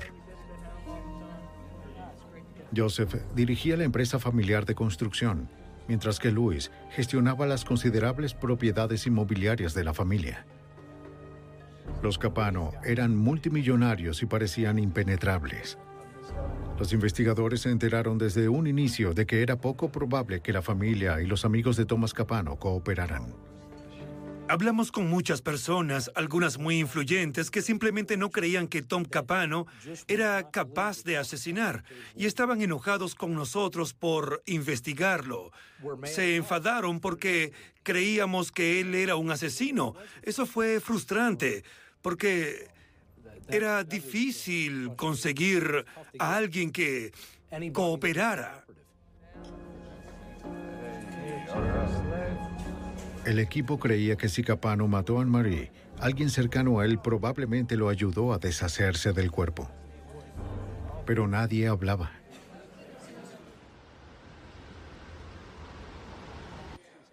Sin cuerpo, sin muestra de ADN, sin arma homicida y sin la cooperación de sus amigos, el caso federal contra Thomas Capano era débil. El 6 de agosto, el agente Alpert recibió una llamada de Sean Taylor, gerente de proyectos de la compañía de desarrollo de Louis Capano. Taylor sabía algo que creía que podría interesarle a los investigadores. Accedió a reunirse con los agentes y detectives en un lugar seguro, temiendo lo que le pasaría si los hermanos Capano se enteraban de lo que estaba haciendo. Describió un evento inusual que ocurrió el día después de que Anne-Marie fue reportada como desaparecida. ¿Te dieron alguna razón del por qué hicieron eso? Nos dijo que era director de proyectos en una de las obras de construcción de Luis Capano y Asociados. Afirmó que el primero de julio, el lunes después de la desaparición de Anne-Marie Feji, se le ordenó que tirara cuatro contenedores de basura en la propiedad. Y creyó que era extraño porque ninguno de ellos estaba lleno y sería muy fuera de lugar hacer eso debido al costo de deshacerse de algo así. Esto reforzó la sospecha de los investigadores de que Thomas Capano recibió ayuda para deshacerse del cuerpo de Anne-Marie. Hace unas dos semanas. A la compañía de construcción de Luis Capano se le entregó una citación para los registros de los contenedores de basura, a medida que los investigadores comenzaron a aumentar la presión sobre la poderosa familia Capano. Necesito hablar contigo. Toma, lleva listo Bob. Esperaban que uno de los hermanos se enfrentara a Thomas y le contara a las autoridades sobre la desaparición Óyeme de algo, tus metidas de pata me están volviendo loco. Los lazos entre los hermanos comenzaron a tensarse, Tienes que apegarte a la historia. pero Thomas se las arregló para mantener a todos a raya. Solo apégate a la Bajo juramento, Luis negó haber ordenado el vaciado de los contenedores de basura. Sin desanimarse, los investigadores continuaron investigando su mejor pista. Rastreamos ese contenedor. Fuimos a la compañía de transporte y descubrimos exactamente cuándo lo habían retirado. Descubrimos el vertedero al que había sido llevado y fuimos a ese lugar. A mediados de agosto, un equipo de recuperación de pruebas llegó al vertedero de Delaware. Los trabajadores señalaron la zona donde se habían vaciado los contenedores de basura. El equipo de recuperación buscó cualquier cosa que pudiera ser rastreada hasta la casa de Thomas Capano. Estábamos buscando la alfombra, el sillón, un arma homicida y también posiblemente el cuerpo de Anne-Marie Feji. Durante cuatro días calurosos y agotadores, los agentes del FBI registraron los vertederos. No encontraron nada. Los investigadores se fueron cansados y frustrados. A pesar de sus fuertes sospechas, no tenían suficientes pruebas para presentar cargos. A los agentes, detectives y fiscales les pareció que Thomas Capano se había salido con la suya, con el asesinato perfecto. En agosto de 1996, agentes del FBI y las autoridades de Delaware continuaron buscando pruebas contra Thomas Capano por el asesinato de su ex amante Anne-Marie Feji. Llevaba desaparecida ocho semanas y se presume que fue asesinada por su ex amante millonario. Como explica el agente del FBI Eric Alpert, los investigadores no tenían evidencia física que apoyara esa teoría.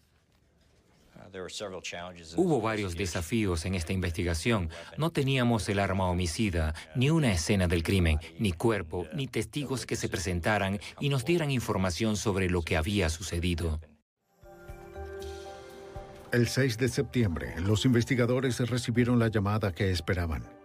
El plasma sanguíneo que Anne-Marie había donado un mes antes de su desaparición había sido recuperado justo antes de llegar a Europa. Necesito que firme sí, esto. Sí, está bien. Los agentes necesitaban una muestra conocida del ADN de Anne-Marie para compararla con la muestra desconocida de las manchas de sangre encontradas en la casa de Capano. Pero el examinador de ADN, Alan Justy, no sabía si el plasma sería suficiente. El problema con la extracción de ADN del plasma es que el plasma es la porción de sangre que se separa de las células sanguíneas y las células sanguíneas son las que contienen el ADN. Así que cuando se trabaja con plasma, en realidad se trabaja con una fuente muy pobre de ADN. Para su sorpresa, encontró glóbulos rojos residuales en el plasma. Esto le permitió recuperar una pequeña cantidad del ADN de Anne-Marie. Comparó su secuencia de ADN con la secuencia de la fuente desconocida.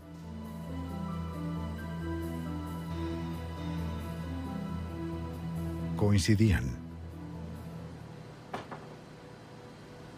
Solo había una pequeña posibilidad de que las manchas de sangre en la casa de Capano no pertenecieran a Anne-Marie Feji.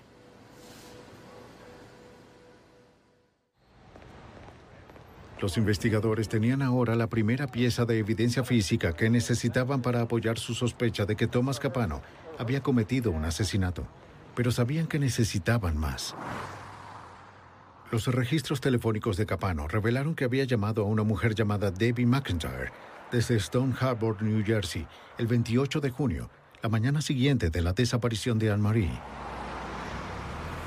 Los investigadores se enteraron de que Debbie McIntyre era otra de las amantes de Capano.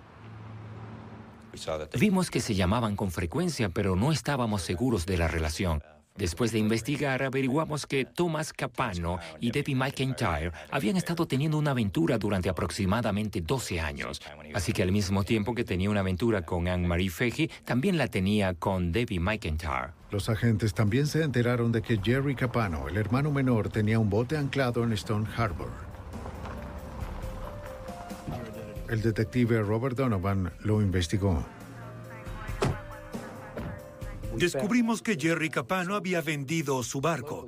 Alguien lo había comprado. Pudimos rastrearlo y hablamos con un caballero y nos permitió revisar el bote.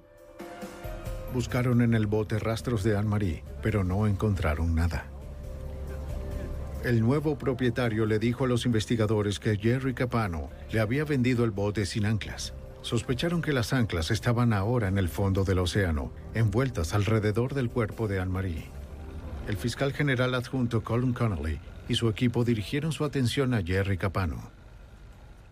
A partir de noviembre de 1996 pusimos en marcha esta operación encubierta con la idea de que reuniríamos pruebas incriminatorias de las actividades de Jerry y cualquier otra información que pudiéramos obtener sobre su papel el 28 de junio en la disposición del cuerpo.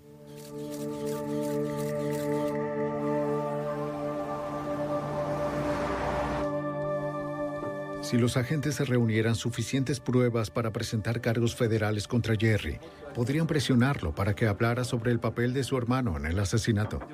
Durante 11 meses, agentes encubiertos rastrearon todos los movimientos de Jerry. Se enteraron de que frecuentaba bares y clubes nocturnos y consumía drogas ilegales.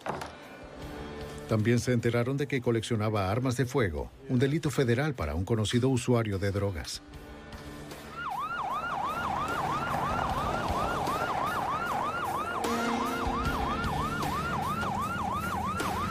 La noche del 9 de octubre de 1997, 15 meses después de la desaparición de Anne-Marie Feji, el FBI, asistido por la ATF, allanó la casa de Jerry Capano. Para él fue toda una sorpresa. Un amigo con antecedentes penales estaba con él en el garaje.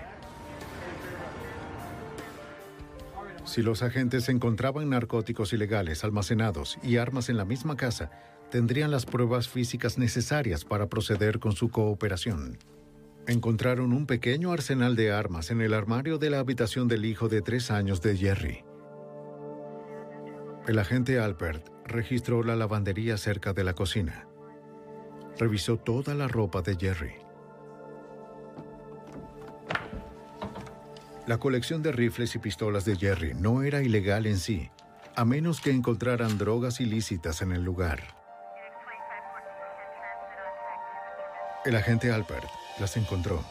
Encontró cocaína y marihuana. Ahora los investigadores tenían lo que necesitaban para acusar a Jerry Capano por posesión de armas de fuego. También podrían imponer cargos por poner en peligro a los niños. No hicieron ninguna de las dos cosas. Los fiscales le ofrecieron inmunidad si Jerry testificaba contra su hermano Thomas. No creíamos que Jerry tuviera nada que ver con el asesinato de a Mary Feji. Solo creíamos que había participado en el encubrimiento y eliminación de pruebas. Y también sabíamos que era muy leal a su hermano. Casi veía a su hermano como una figura paterna. Pero al mismo tiempo tenía una esposa, tenía hijos, tenía una vida bastante buena, una vida a la que probablemente no querría renunciar para ir a la cárcel. Y esa era la carta que teníamos que jugar. Bueno, están todos en mi casa. Después de la redada, el FBI permitió que Jerry Capano considerara todo lo que estaba en juego. Tenemos que hablar, ya.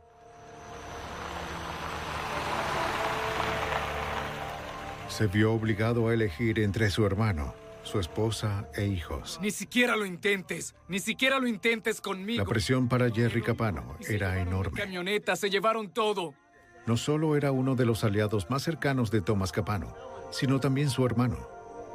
Los investigadores no estaban seguros de si Jerry cooperaría.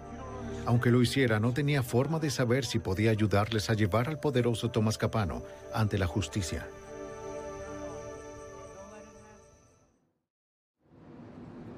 Un año y medio después de la desaparición de Anne-Marie Feji, el 8 de noviembre de 1997, Jerry Capano pidió ver al FBI y al fiscal Colin Connolly. Las autoridades habían amenazado a Jerry Capano con cargos federales por posesión de armas de fuego si no cooperaba con la investigación. Sospechaban que Jerry había ayudado a su hermano Thomas Capano a deshacerse del cuerpo de Anne-Marie en el Océano Atlántico. Con un abogado a su lado, Jerry relató su participación en el incidente. Comenzó meses antes de la desaparición de Anne-Marie, el 28 de junio. ¿Estabas ahí? A principios de 1996, su hermano Thomas acudió a él con un problema. Jerry le dijo al agente Eric Alpert que no sabía que Thomas le había mentido. En febrero de 1996, Thomas Capano se dirigió a este hermano Jerry y le dijo que estaba siendo extorsionado, que alguien estaba amenazando a sus hijos. Le pidió que le consiguiera dinero para pagar al extorsionador. También le pidió a Jerry un arma y le dijo que podría necesitar la ayuda de Jerry algún día con el bote para deshacerse del cuerpo del extorsionador. Recibí una llamada. Jerry le dio a Thomas 8 mil dólares y el arma que pidió. Thomas le devolvió el arma un mes después y le dijo que el dinero fue suficiente, que no necesitaba el arma después de todo. Se enteró un poco más del problema de Thomas el viernes 29 de junio de 1996. Recibí una llamada de Tom. Temprano en la mañana, Jerry salió de su casa y vio a su hermano mayor estacionado al final de la entrada. Thomas se veía molesto. Son las seis de la mañana, Tom. ¿Qué haces aquí? Jerry, necesito tu ayuda. Necesito usar el bote. No quiero ser parte de esto. Jerry supo, tan pronto como Tom pidió usar el bote, que Tom había matado a alguien. Y Jerry le dijo a Tom, ¿lo hiciste? Y su hermano le dijo sí. Jerry le dijo que no quería tener nada que ver con deshacerse de un cuerpo y se negó a prestarle el bote. Dijo que tenía una esposa, que tenía hijos, que tenía una casa hermosa. Y Tom jugó la carta de hermano. Tom le dijo, no tengo a nadie más a quien recurrir. Eres mi hermano menor. No me des la Por favor, ayúdame. Te veré en tu casa. ¿En una hora? En una hora. Finalmente Jerry cedió. Jerry accedió a reunirse con Tom e ir a Stone Harbor y usar el bote y deshacerse del cuerpo.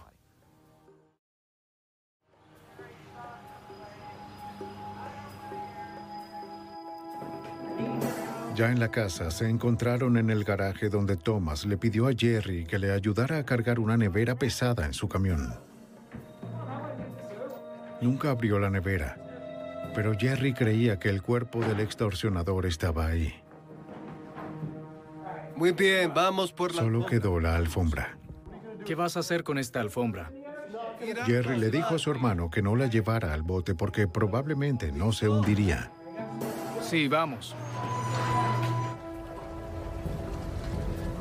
Cuando llegaron a Stone Harbor, Nueva Jersey, llevaron la nevera por el muelle a plena vista.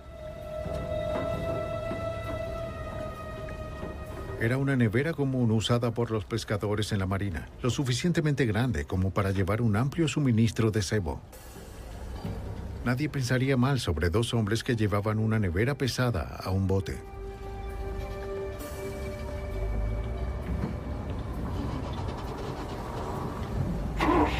Los hermanos se prepararon y se dirigieron a las aguas abiertas del Atlántico.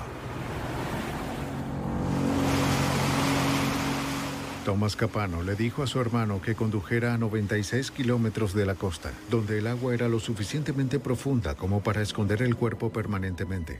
Nadie estaría lo suficientemente cerca para ver lo que los hermanos estaban a punto de hacer.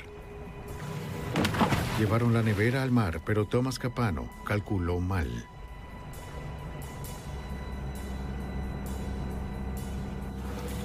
El ataúd improvisado flotó. Thomas le ordenó a Jerry que le disparara a la nevera para hundirla.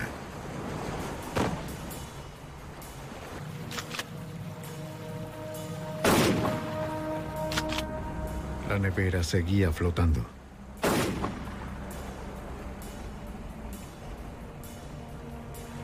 El abogado la recuperó y decidió hundir el cadáver solo. Su hermano menor no quería ser parte de esto. Se movió a la parte delantera del barco mientras Thomas envolvía las anclas del barco alrededor del cuerpo. Lo que Jerry Capano vio después fue crítico para el detective Robert Donovan. Jerry volteó y le preguntó a Tom, ¿terminaste? ¿Ya terminaste? Y Tom le dijo, sí, ya terminé. Y cuando Jerry voltea a ver a Tom, ve una pantorrilla y un pie hundiéndose.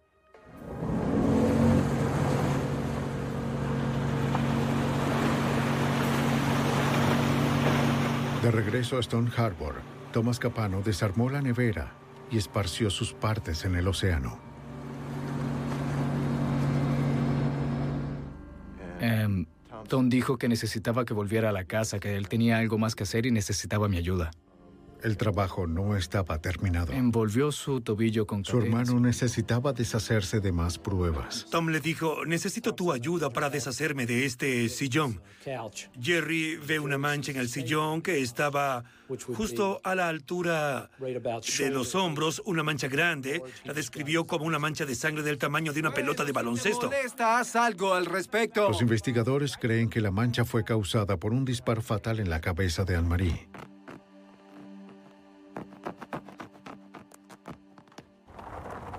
Tiraron el sofá y la alfombra a la basura en una obra en construcción administrada por su hermano Luis. Jerry no tenía nada más que decir. Cuando se supo que Jerry había cooperado con los investigadores, su hermano Luis apareció con su abogado dos días después. Esta conversación es un registro oficial. Luis Capano se retractó de su declaración anterior y admitió que había obedecido las órdenes de Thomas de vaciar los contenedores de basura antes de lo previsto. El FBI comenzó a vigilar a Thomas Capano las 24 horas. Creían que el presunto asesino podría intentar matar a sus hermanos para evitar que testificaran.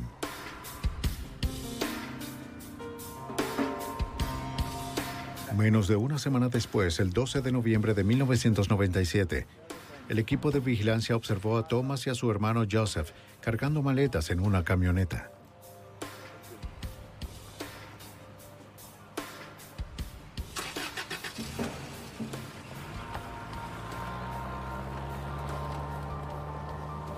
Se dirigían hacia el aeropuerto. El agente Albert temía que Thomas huyera de la jurisdicción. En ese momento llamé a Colin Connolly, el fiscal general adjunto de los Estados Unidos, que estaba dentro de la sala del gran jurado para que saliera. Le conté los detalles y le dije, tenemos que tomar una decisión sobre lo que vamos a hacer. Los investigadores sintieron que todavía no tenían lo suficiente para acusar a Thomas Capano de secuestro y asesinato, pero estuvieron de acuerdo en que tenían que impedir que huyera. Alpert ordenó su detención alegando que Capano había obstruido la justicia, coaccionando a sus hermanos para que dieran falso testimonio. 17 meses después de su desaparición, el presunto asesino de Anne-Marie Feji estaba finalmente bajo custodia. Dos hermanos contra otro. Pero los investigadores no tenían cuerpo ni arma homicida.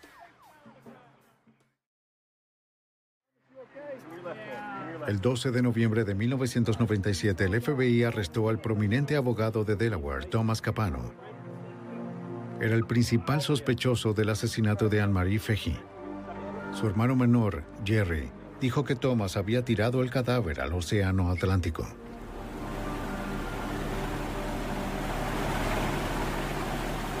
Jerry le indicó a los investigadores la zona donde tiraron el cuerpo, pero nunca lo encontraron. El fiscal general adjunto Colin Connolly tenía una tarea de enormes proporciones por delante. No teníamos un cuerpo. Y eso siempre es un problema. Muy pocos enjuiciamientos en el país se han llevado a cabo con éxito sin un cuerpo. Y en Delaware, antes de este caso, solo había habido un caso procesado sin un cuerpo y resultó con una sentencia absolutoria. La única evidencia física que tenían contra Thomas Capano eran dos manchas de sangre de Feji encontradas en su sala de estar. Mientras los investigadores preparaban el difícil proceso, el agente especial Eric Alpert descubrió algo que podría fortalecer su caso. Recibimos una llamada telefónica de un individuo que dijo que había encontrado la nevera flotando en el océano el fin de semana del 4 de julio de 1996 y le pedí que describiera con más detalles a la nevera y me dijo que a la nevera le faltaba una tapa y que tenía un agujero de bala. La pista parecía prometedora. La persona que llamó leyó un artículo sobre el arresto de Capano que reportó que una nevera fue usada en el crimen. Pero la historia nunca mencionó que faltaba la tapa o que una bala la había perforado. Alpert inmediatamente condujo hasta Bay City, Nueva Jersey, para comprobar la pista.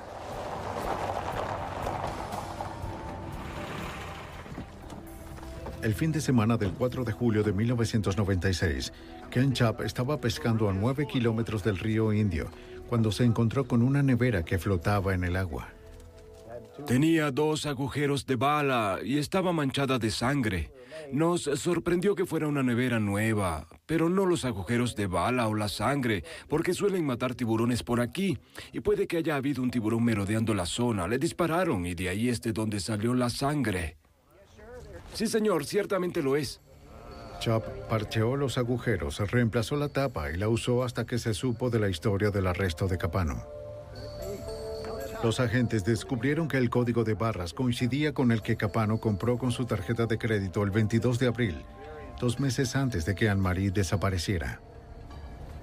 La nevera era importante en este caso porque evitaba que el equipo de defensa de Tom Capano dijera que Jerry Capano estaba mintiendo. Corroboró exactamente lo que Jerry nos había dicho mucho antes de saber que encontraríamos esta nevera. La nevera fue la segunda pieza de evidencia física y su compra demostró la premeditación de Capano. Los investigadores aún no tenían el arma homicida. Buscaron registros en las tiendas de armas locales en busca de compras de Capano o de personas cercanas a él. y descubrieron algo. Los investigadores descubrieron que la amante de Capano, Debbie McIntyre, había comprado una vereta calibre .22 el 13 de mayo de 1996, seis semanas antes de que Feji desapareciera. Interrogaron a McIntyre. Fingió que su relación con Thomas Capano era más casual de lo que realmente era. Puedes pasar años en la cárcel. Connolly le preguntó si Capano tenía un arma. McIntyre lo negó. No, no. Yo... Le pregunté, ¿tienes un arma? E inmediatamente su comportamiento cambió. Empezó a sonrojarse, se puso muy nerviosa. Era evidente que estaba mintiendo y nos contó esta historia fantástica sobre comprar un arma y luego tirarla a la basura. Y le preguntamos si alguien sabía que había comprado esa arma y nos dijo, una persona. Y era Tom Capano. Connolly señaló que si McIntyre le suministró el arma a Capano, ella había cometido un delito grave.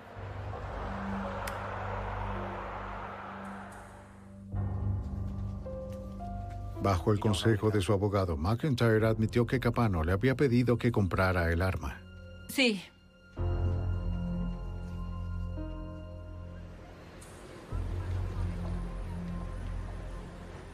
El juicio comenzó el 26 de octubre de 1998. Al principio del proceso, Capano sorprendió a la fiscalía al admitir que se había deshecho del cuerpo de Feji, tal como Jerry había testificado. También admitió haberle pedido a su hermano Luis que vaciara los contenedores antes de tiempo. En el estrado de los testigos, Capano contó su propia versión de los hechos de la noche del 27 de junio de 1996. Después de cenar, él y Anne-Marie volvieron a su casa. Según Capano, ellos habían resuelto sus diferencias. Estaban disfrutando de la compañía uno del otro cuando Debbie McIntyre irrumpió en su casa. ¿Qué haces ¿Quién aquí? es ella? ¿Qué te Viniste sucede? con esta mujer? ¿Qué haces en mi casa? Tú te voy a... Enfadada y triste, McIntyre amenazó con suicidarse. Mira lo que hiciste. Anne-Marie murió instantáneamente. A pesar de su formación jurídica, Capano afirmó que no llamó a la policía porque estaba tratando de proteger a McIntyre y a sí mismo. Además dijo que la nevera iba a ser un regalo para su hermano, pero decidió usarlo como ataúd. Este es el documento oficial. Durante el interrogatorio, Connolly señaló que Capano procesó un caso similar en 1976, cuando se desempeñó como fiscal general adjunto para Delaware. En ese caso, el asesino arrojó a su víctima en un arroyo cerca de la ciudad de Delaware. En ese momento, Capano fue citado diciendo, el asesino se habría salido con la suya si hubiera tirado el cuerpo al Atlántico. Capano lo negó. Bueno, está todo aquí. ¿Puedo pasarle esto, su señoría? En la versión estatal de los hechos, Capano obligó a Anne-Marie Feji a ir a su casa. Ella estaba decidida a ponerle fin a la relación. Capano no lo aceptaría. Sacó la vereta que McIntyre le compró y le disparó a Feji a sangre fría. Contigo, ¡Esto estoy harto. Siéntate. irme a mi Siéntate.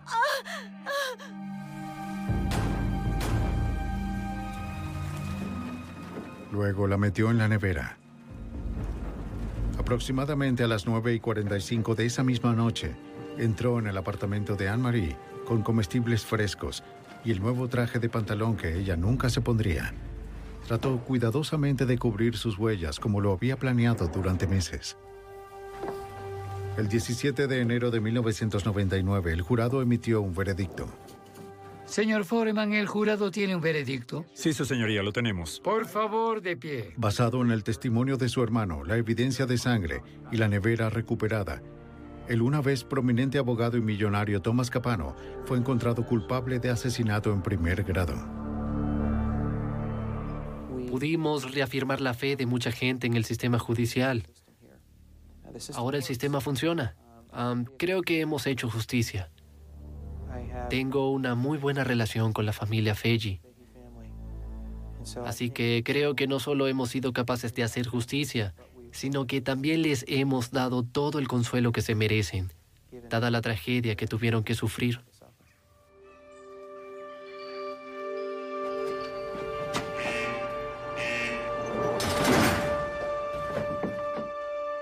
El jurado fue más allá, sentenciando a Capano a la cámara de gas.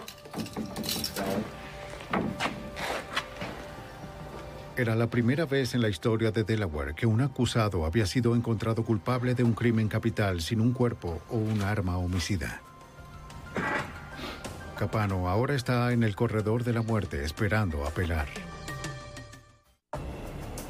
Cuando el crack azotó a Washington, D.C., una pandilla luchaba por el control. ¿Qué dices, viejo? Las autoridades se defendieron con todo lo que tenían.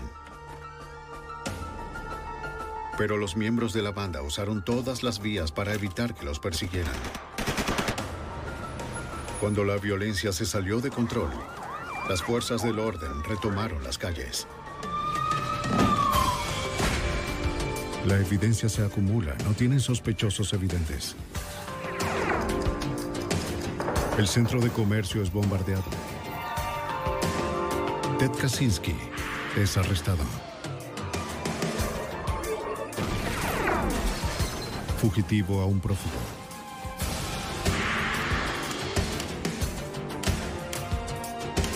Los archivos del FBI.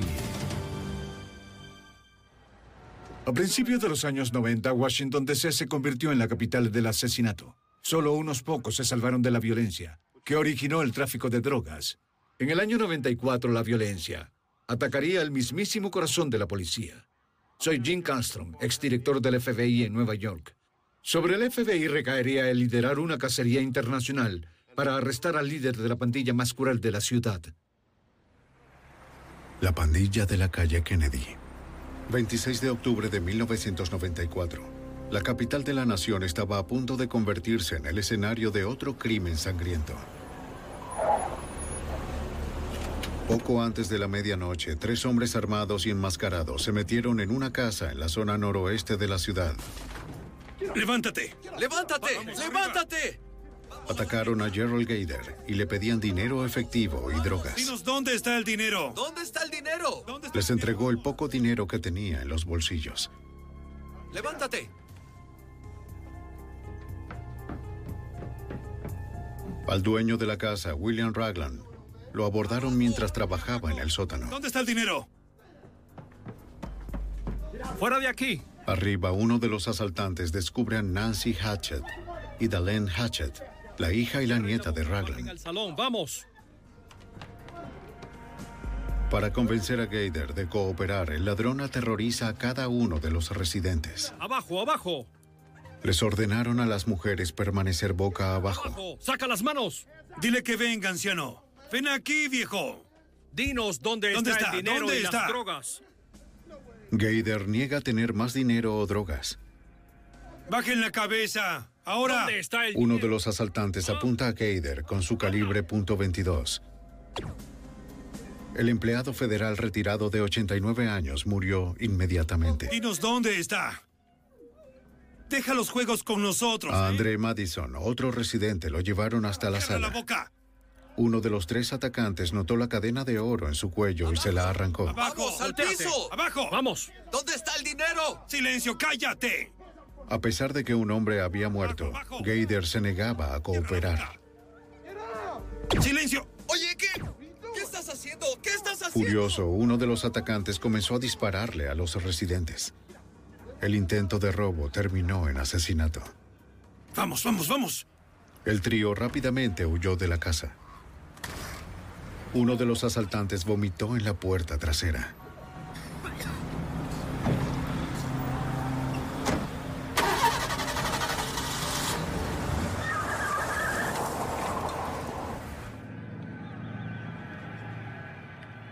Nancy Hatchett llamó a emergencias. Agentes del Departamento de la Policía Metropolitana del DC llegaron rápidamente a la casa que estaba ubicada en una conocida zona de tráfico de drogas. Adentro había tres personas muertas. William Raglan, su nieta Darlene Hatchett y Gerald Gader. Cada uno de los cadáveres fue fotografiado y recolectaron los casquillos de bala. La policía descubrió vómitos cerca de la puerta.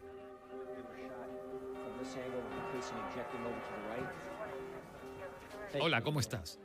Nancy Hatchett y André Madison, los únicos sobrevivientes, intentaron ayudar a la policía a identificar a los sospechosos, pero los asaltantes estaban enmascarados, lo que dificultaba la identificación. Para el detective de homicidios metropolitano, Anthony Brigidini, una averiguación de la víctima Gerald Gaider indicó un posible motivo. La víctima principal del triple homicidio era un traficante de drogas en el área de la calle Kennedy. Eh, el sujeto conducía autos lujosos, usaba buena ropa, tenía mucho dinero. Cuando el traficante no pudo darles suficiente dinero ni drogas, eh, las cosas comenzaron a ponerse difíciles. Y allí fue cuando comenzaron los disparos. Los vecinos le dijeron a la policía que después de oír los disparos, vieron un sedán de color oscuro con un escape ruidoso que abandonaba la escena. Y todo apuntaba al vehículo y a los tres tripulantes.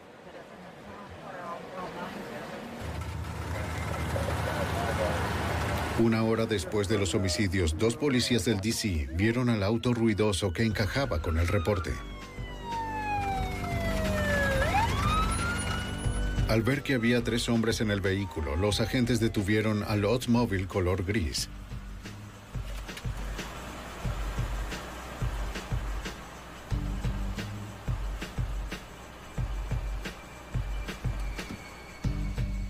La policía les pidió a los hombres que se identificaran. El conductor se identificó como Benny Lee Lawson.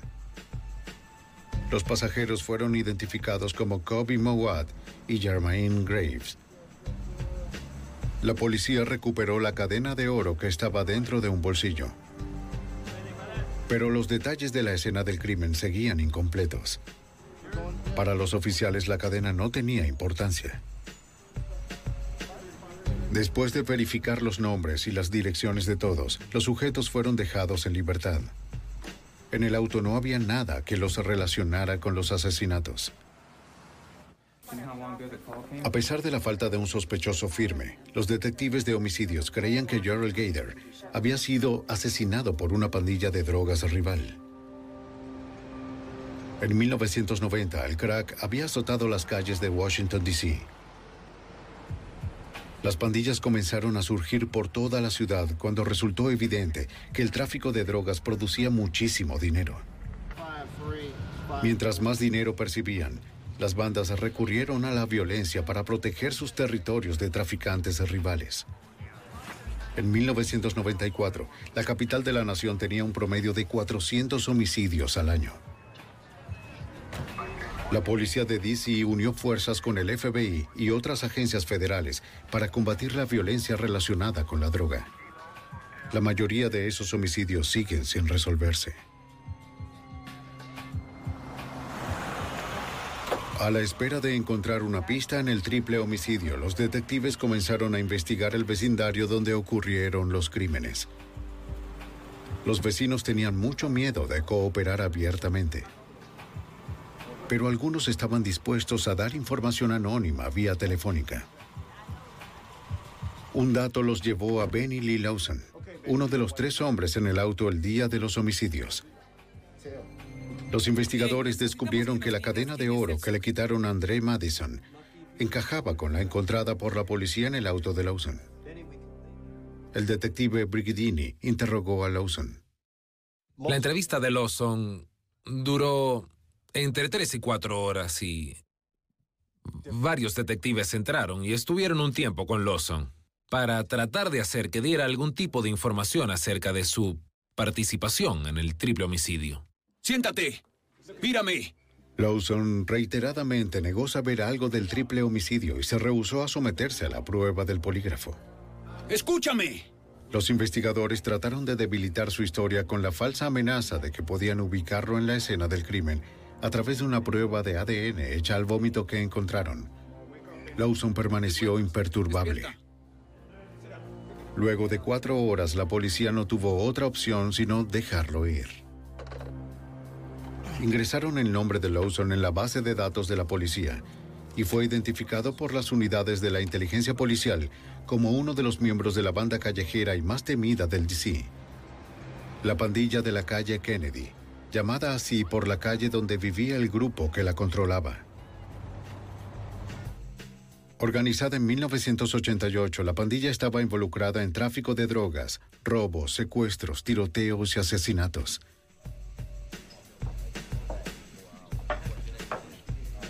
Los hombres que estaban con Benny Lawson la noche de los homicidios, Kobe Mowat y Jermaine Graves, lo confrontaron respecto al tiempo que pasó con los detectives de homicidio.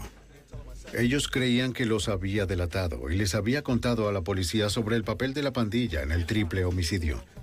Lawson se puso furioso con la acusación. Él odiaba a la policía. Él les aseguró a los otros dos que no les había contado nada a los investigadores. Dado que no habían arrestado a nadie, Graves estaba seguro de que la policía no tenía pruebas. Mowat no estaba seguro. Él declaró que se iría del país antes de ser acusado de asesinato. Lawson juró que no regresaría a la cárcel donde una vez lo violaron. ¿Qué te preguntaron?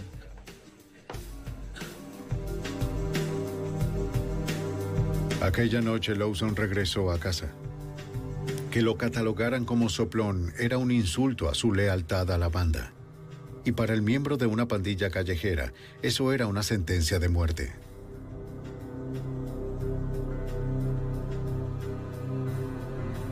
Él estaba comprometido a recuperar el respeto de la banda y probar que no era un soplón.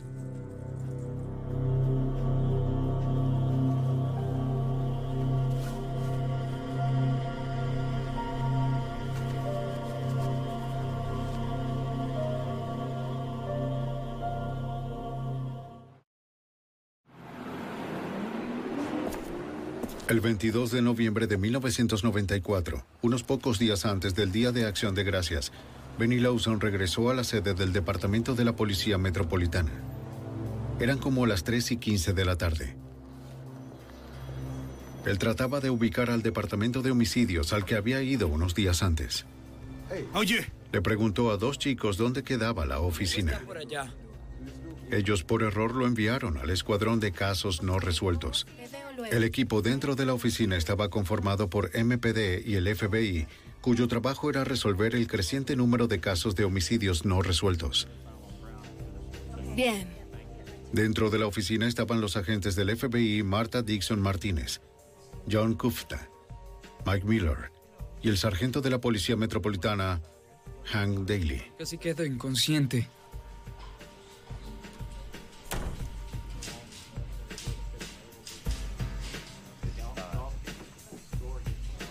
Los adolescentes que tenían una cita comenzaron a hablar con los agentes. Sin advertencia, Lawson sacó su pistola ametralladora Mac 11 y abrió fuego. La oficina de la policía de Washington, D.C. estaba bajo ataque. Disparos constantes retumbaban las oficinas de la policía de Washington, D.C. Los detectives corrieron al tercer piso donde continuaban los disparos. Nadie sabía lo que estaba pasando tras las puertas cerradas de la sala del escuadrón de los casos no resueltos. ¡Abran la puerta! ¡Vamos! ¡Abran la puerta! ¡Abran la ¡Abran la puerta! puerta! Al otro lado de la ciudad, en otra oficina del FBI de Washington, Oye, Tony, ¿qué encontraste? Muy bien. Era un día normal como cualquier otro. Monitoreábamos una de las frecuencias de la policía y escuchamos una llamada que había un tiroteo en las oficinas de la MPD. Tengo que llamar. los agentes rápidamente determinaron que el tiroteo estaba sucediendo dentro de la oficina de los casos no resueltos, donde varios agentes del FBI estaban en servicio. Rápidamente enviamos mensajes a los agentes que estaban asignados al escuadrón de homicidios de los casos no resueltos para tratar de contabilizarlos. Con el pasar del tiempo no supimos de ellos y nos dimos cuenta de que algunos de ellos debían estar ahí dentro. Eh, mientras escuchábamos las llamadas que se hacían cada vez más graves y que pedían refuerzos. Gravemente herido, el agente especial John Kufta estaba atrapado dentro de la oficina del escuadrón de los casos no resueltos. Cuando cesó el tiroteo, él pudo oír los gritos de los oficiales tratando de entrar. ¡Quita el cerrojo! La ayuda estaba a solo unos pasos. En ese momento oí una voz que me decía que no podía entrar y me dije a mí mismo, ¿sabes qué? No voy a morir aquí. Em, pensé en mi esposa, en mi hija de ocho meses y sabía que si permanecía despierto y continuaba respirando, si seguía rezando y me llevaban al hospital, viviría. Con disparos en el muslo, el brazo, el estómago, el cuello y el pecho, Kufta consiguió abrir la puerta. Los detectives lo sacaron. La otra persona a la que pudieron ver los rescatistas fue el sargento de la Policía Metropolitana, Han Daly. Apenas aferrado a la vida, lo arrastraron fuera de la sala. Lo llevaron afuera donde un helicóptero lo esperaba para llevarlo al hospital. Sin saber si el pistolero planeaba otra emboscada, los oficiales esperaban a que llegara el equipo SWAT. Los agentes del FBI y los equipos SWAT de los alrededores se reunieron en la sede de la Policía Metropolitana. Los gritos continuaban dentro de la sala cuando llegó el equipo SWAT. Fuertemente armados, irrumpieron en la sala. Lo primero que descubrieron fue el cuerpo del agente del FBI, Mike Miller. Su arma seguía en la funda. En la sala contigua, el equipo SWAT descubrió el cadáver de un hombre negro sin identificación. Tenía un disparo de bala en la cadera y la herida fatal en la cabeza. La agente del FBI, Marta Dixon Martínez, fue la última víctima fatal que encontraron. Tenía disparos de bala en la espalda. Cerca de ella yacía el arma que usó el atacante para asesinarla y a los otros, una pistola ametralladora Mac 11.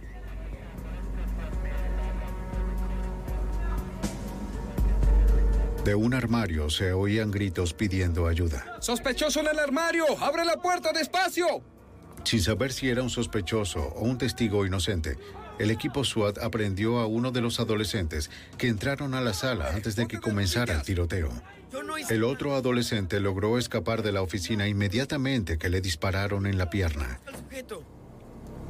El supervisor y agente especial Mark Giuliano y otros agentes llegaron a la escena.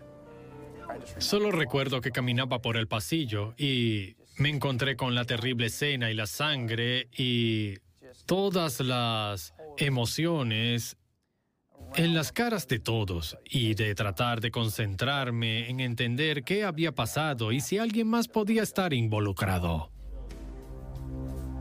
Según el análisis de la escena del crimen, los investigadores rápidamente reconstruyeron lo que había sucedido en la sala. ¿Casquillos? Sí. Después de que Miller, Gupta y Daly fueron emboscados, la agente Dixon Martínez se unió al enfrentamiento. Ella logró dispararle al sospechoso en la cadera antes de que le dispararan en el brazo y que soltara el arma. El atacante tomó su pistola 9 milímetros y le disparó en la espalda mientras ella intentaba protegerse. Entonces se puso la pistola en la cabeza y aló el gatillo. La policía tiene las huellas del asaltante. Afortunadamente, su identidad daría pistas sobre sus actuaciones. Dos agentes del FBI morirían. El sargento Hank Daly no sobreviviría a las heridas. Esa sería la primera vez en ocho años que más de un agente del FBI pereciera a la misma vez. También fue uno de los peores ataques de la historia de la policía de DC. El agente Kufta soportó siete operaciones de envergadura antes de su recuperación. La pérdida de sus compañeros, el sargento Hound Daly, los agentes Mike Miller y Marta Dixon Martínez, fue desoladora.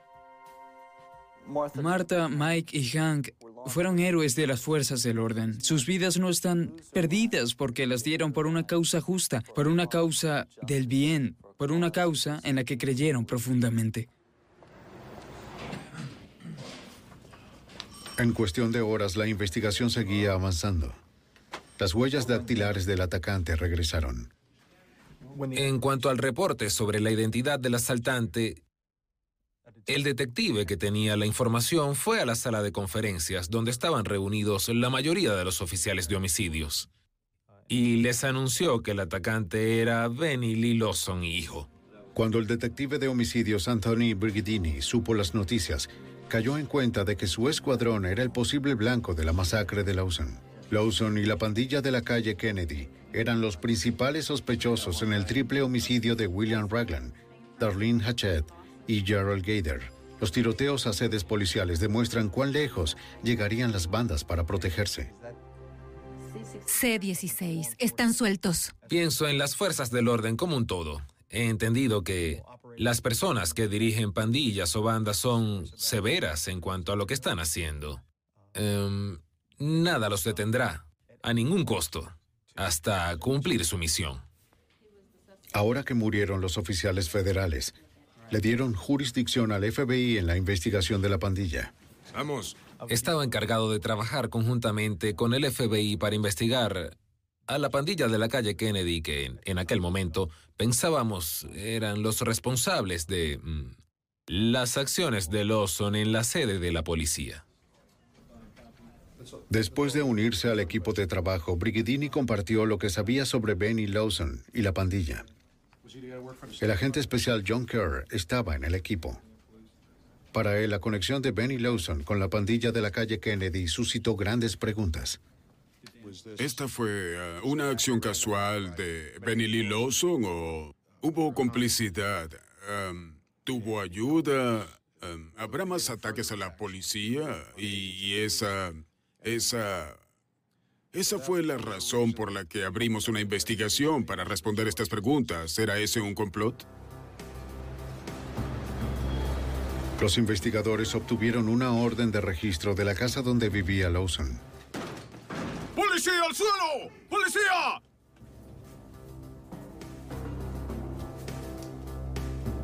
En su habitación descubrieron una nota dirigida a los miembros de la unidad de homicidios de DC, que lo habían interrogado, amenazándolos con matarlos.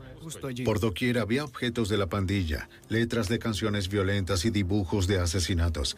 Para los investigadores, los objetos encontrados en la habitación de Lawson reflejaban una obsesión con la violencia común entre casi todos los miembros de la pandilla. Era muy evidente y preocupante que estos sujetos eh, vivieran ese estilo de vida. Ese es el estilo de vida al que eh, pertenecen. Ese es el estilo de vida con el que se identifican. Ellos, ellos quieren vivir el mismo estilo de vida de las letras de las canciones que escriben, las imágenes que dibujan y de los videos que tienen. Mientras sepultaban los cuerpos de las víctimas, los investigadores planeaban la estrategia para asegurarse de que los miembros de esa banda no asesinaran a nadie más. Con seis homicidios en sus manos, incluyendo a los agentes del FBI y a un detective de la policía de Washington, D.C., la fuerza de ataque del FBI y la MPD comenzó a reunir la información de la pandilla de la calle Kennedy. Él quiere... El agente del FBI, Mark Giuliano, encabezaba la fuerza de ataque. Nuestro objetivo era A, investigar a la pandilla porque era callejera y violenta, y B, intentar determinar qué motivó a Benny Lawson a venir a las oficinas de la policía a hacer lo que hizo, y determinar si había alguien más involucrado tanto en ayudarlo a entrar para llevar a cabo su objetivo o ayudar a la banda a cubrir lo sucedido. A raíz del tiroteo en las oficinas de la MPD, la presión de la policía sobre los miembros de la banda aumentó. La reacción de los miembros de la pandilla fue alejarse de las calles. Reunir las pruebas en contra de ellos por su actividad criminal sería difícil. La pandilla era impenetrable para los intrusos. Y colar a un agente encubierto era demasiado peligroso. Pudimos darnos cuenta que teníamos una banda muy hermética, es decir, que se cuidaban entre ellos y se vigilaban de cerca y eran extremadamente recelosos de los intrusos. En el pasado habían sido aprensivos, pero ahora lo eran mucho más. Colar dentro a un policía o un agente era una acción que ni siquiera íbamos a intentar. En su lugar, los agentes tendrían que recabar información de la pandilla a través de la vigilancia encubierta. algunas. A medida que pasa el tiempo, la banda regresa a los negocios. El FBI vigilaba. Teníamos eh, una extensa vigilancia del área, eh, día y noche, identificando cada uno que pasaba por la cuadra, identificando a los compradores, a qué hora del día, dónde iban, cuándo compraban, si se subían a un auto o, o iban a un callejón, si pasaban de una mano a la otra frente a otros. Comenzamos a fijarnos en todas esas cosas y a documentarlas. Gracias a la vigilancia, los líderes de la pandilla fueron identificados rápidamente. Kobe Mowat y el segundo al mando, Jermaine Graves, los dos en el auto de Benny Lawson la noche del triple homicidio. En las calles, Mowat era conocido por ser violento e impredecible. La reputación de Kobe Mowat era de miedo y que reaccionaba violentamente. En ocasiones tenía mal genio. Siempre llevaba un arma y algunas veces podía ser extremadamente violento. Al buscar en la historia de Kobe, los investigadores descubrieron que compartía un pasado con Graves y Bernie Lawson. Su relación comenzó en 1990, mientras cumplían condena en la prisión de Lorton, en Washington, D.C., ubicada en Virginia del Norte. Los habían arrestado y condenado por robo de armas mientras se preparaban para un tiroteo en contra de otra banda. ¿Sabes qué me ocurrió aquí? Los miembros de la fuerza de ataque estaban convencidos de que Mowat y Graves jugaron un papel en los seis asesinatos, pero los líderes de la pandilla de la calle Kennedy mantuvieron un bajo perfil. Los agentes idearon una estrategia a largo plazo que no atraparía solamente a Mowat y Graves, sino a todos los miembros de la banda. Pronto reunirían las pruebas en contra de la pandilla que incluiría todas sus actividades criminales, desde el tráfico de crack hasta el asesinato. Guarda estos por mí.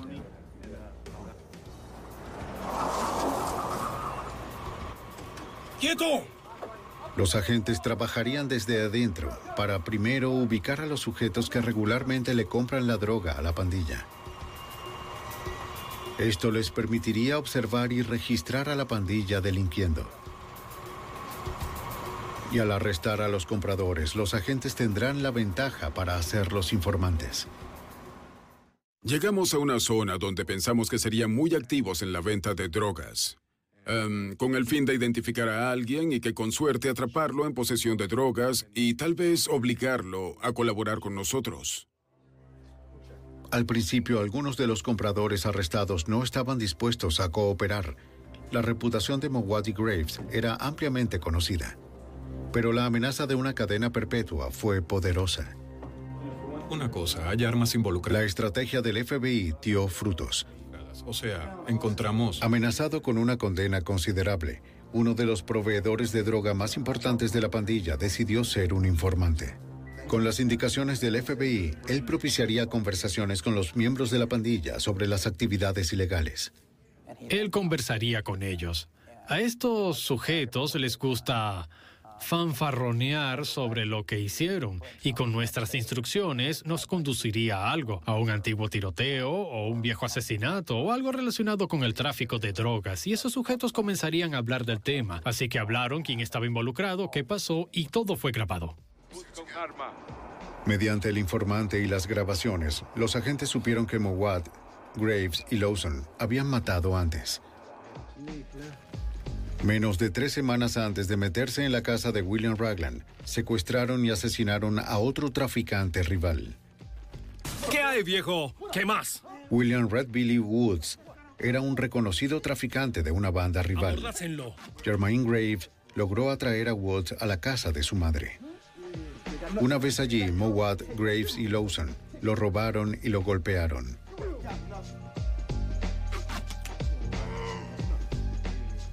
Levántate, chico. Vamos, levántate.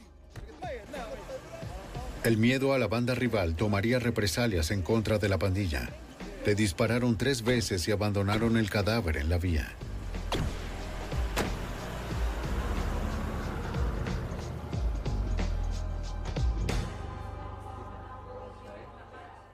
Puede llegar hasta... Los agentes también oyeron el testimonio de otro informante que además implicaba a Mowat, Graves y Lawson en el triple homicidio en la casa de William Ragland. Claro, claro. Él oyó hablar a Benny, Kobe y Jermaine sobre el triple homicidio. Y una de las cosas que mencionaron es que estaban haciendo que Benny se sintiera mal porque había vomitado en la escena triple del homicidio. Eso era algo que solo lo sabíamos los detectives de homicidio y nosotros, y no se había hecho público. La información era solo circunstancial, pero meses de vigilancia y los testimonios de los informantes le dieron a los agentes suficiente evidencia para obtener una orden de registro de las casas de Kobe Mowat y Germaine Graves. ¡Al suelo! ¡Al suelo! Irían primero a la casa de Germaine Graves. Un equipo SWAT fuertemente armado irrumpió en la vivienda. No había nadie. Oh, una más. Los agentes no saldrían con las manos vacías. Pudimos eh, localizar una 9 milímetros, una pistola semiautomática, así como algo de crack, lo que presumimos que era crack. Un miembro del escuadrón tomó la información que obtuvimos del arma y eh, la unió a la declaración jurada para obtener una orden de arresto basado en el hecho de que era un criminal convicto. Por varias semanas, Graves esquivó a los investigadores. Siguieron investigando con la esperanza de que pudiera aparecer.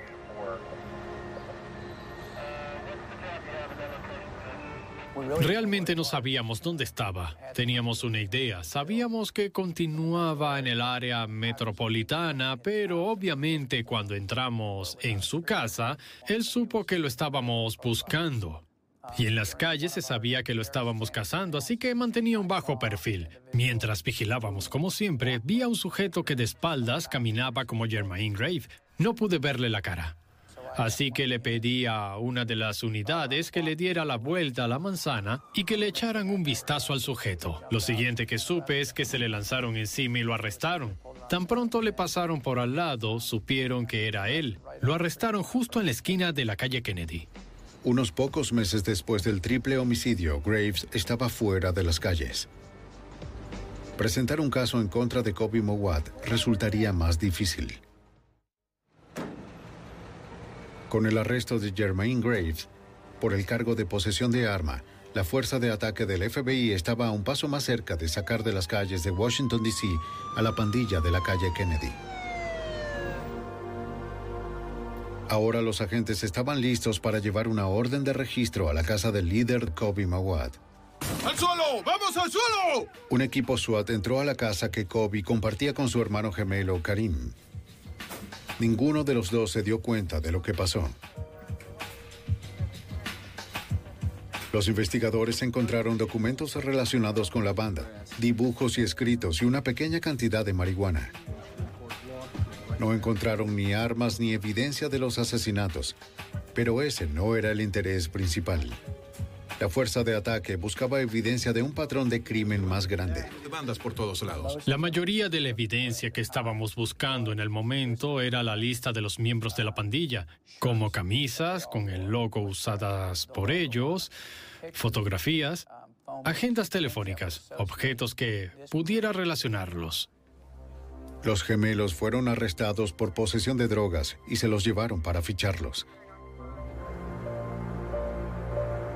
La condena de Kobe fue corta. Solo se encontraron las huellas de Karim en la bolsa de marihuana. Kobe fue dejado en libertad y retiraron los cargos por posesión.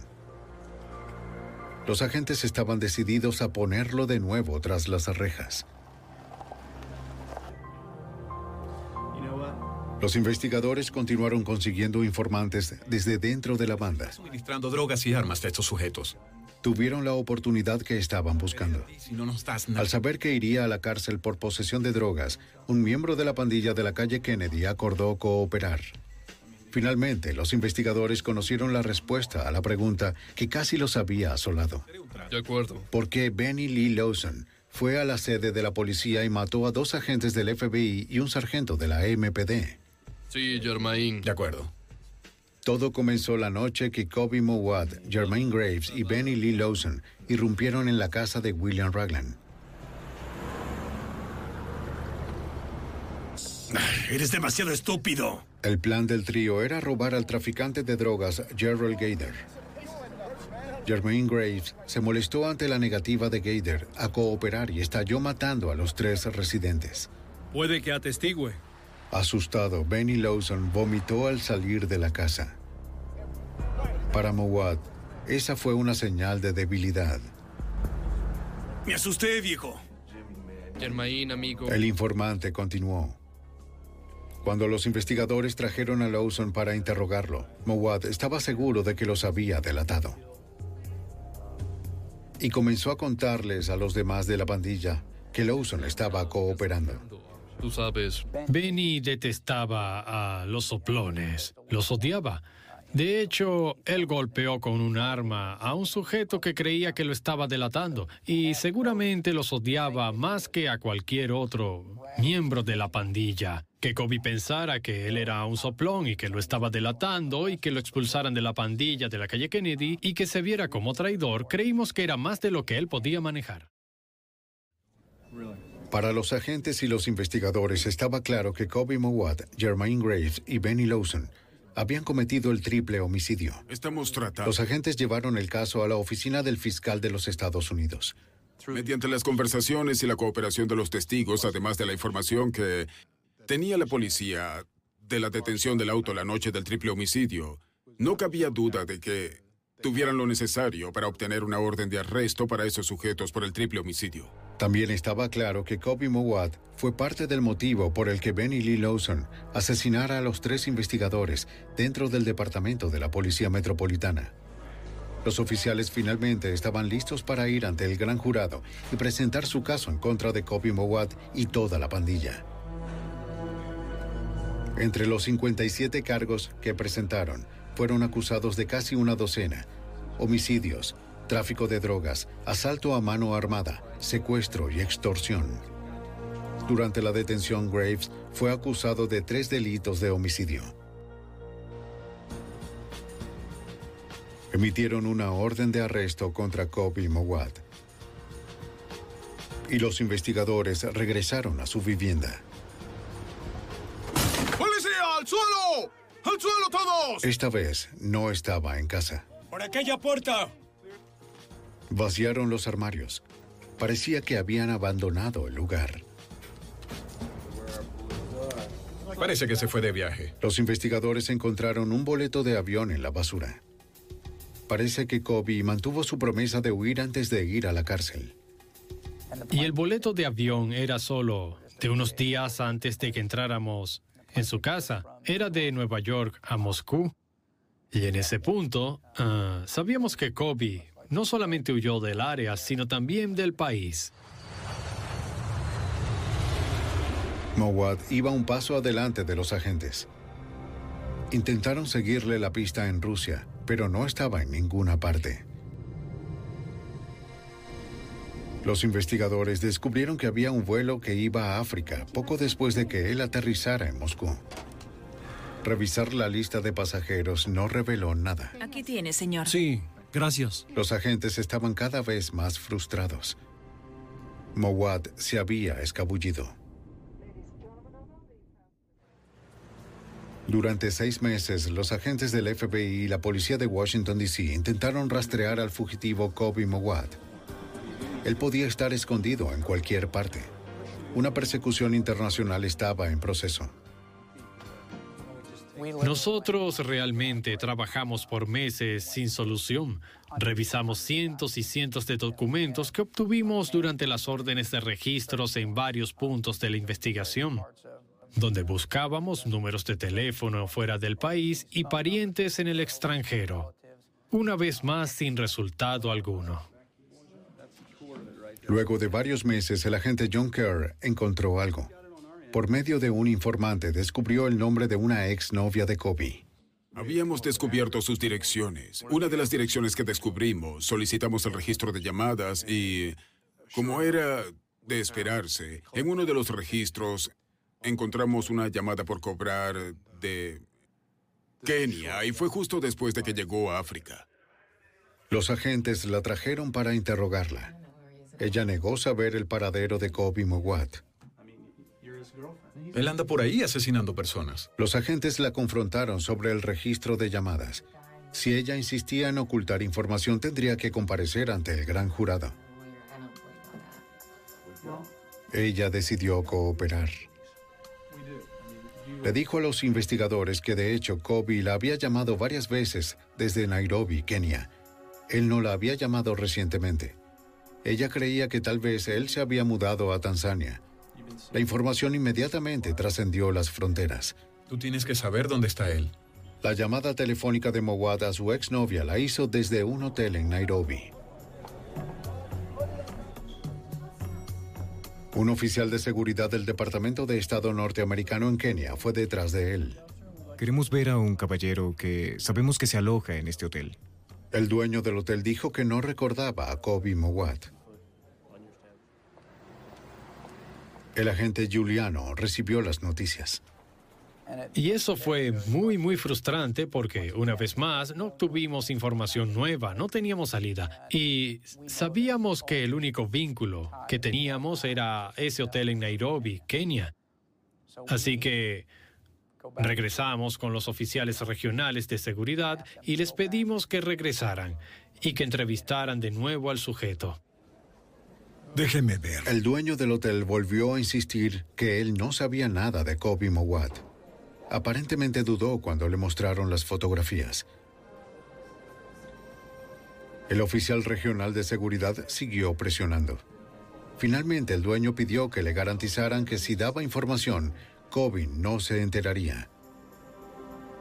El oficial de seguridad accedió a protegerlo. Él confesó que Kobe había estado en el hotel, pero que se había ido hacía varios meses. Él le dio al oficial de seguridad el número de teléfono al que Kobe llamó en el hotel. La llamada fue a un país de en África Oriental, a Tanzania. Él no se entere que... A los agentes les tomó unos pocos días entender por qué el dueño del hotel protegía al líder de la pandilla de la calle Kennedy. Nos enteramos que la madre de Kobe había sido educada en Jamaica. Durante esos años se hizo amiga de varios sujetos que terminaron en varias partes del mundo.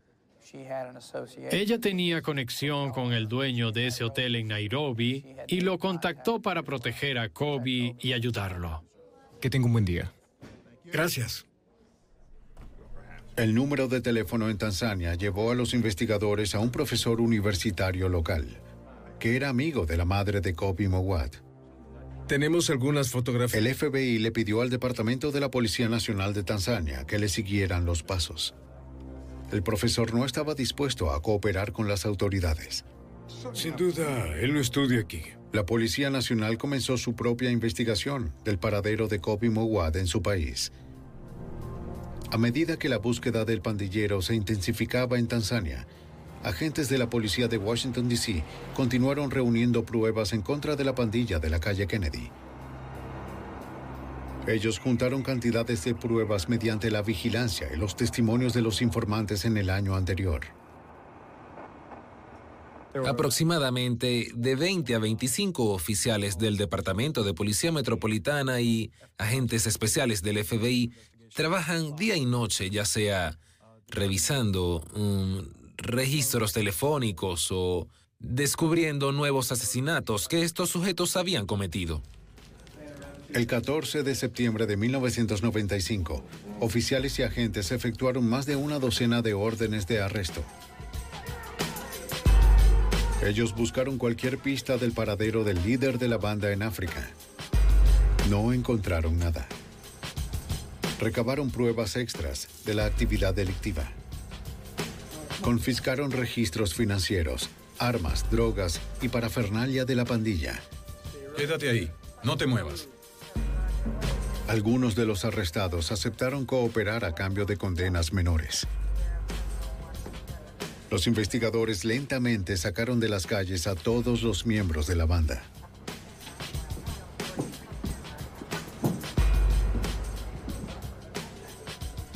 En Tanzania, la búsqueda de Kobe Mowat se intensificó. La Policía Nacional consiguió sus propios informantes y conoció que Mowat había de hecho contactado al profesor universitario. Sobre Kobe, tal vez pueda llevarlos a un pequeño... Volvieron para entrevistarlo. Una vez más, negó saber nada acerca de Kobe.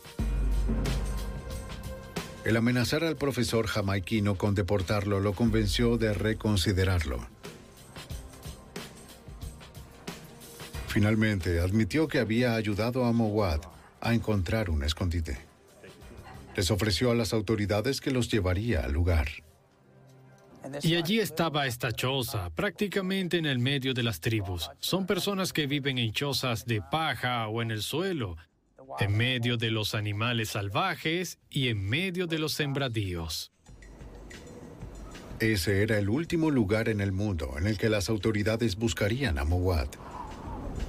Ignorante de que el profesor había revelado su ubicación, Mowat se sorprendió de ver que la policía se acercaba a su choza y le prendió fuego a todo lo que pudiera identificarlo.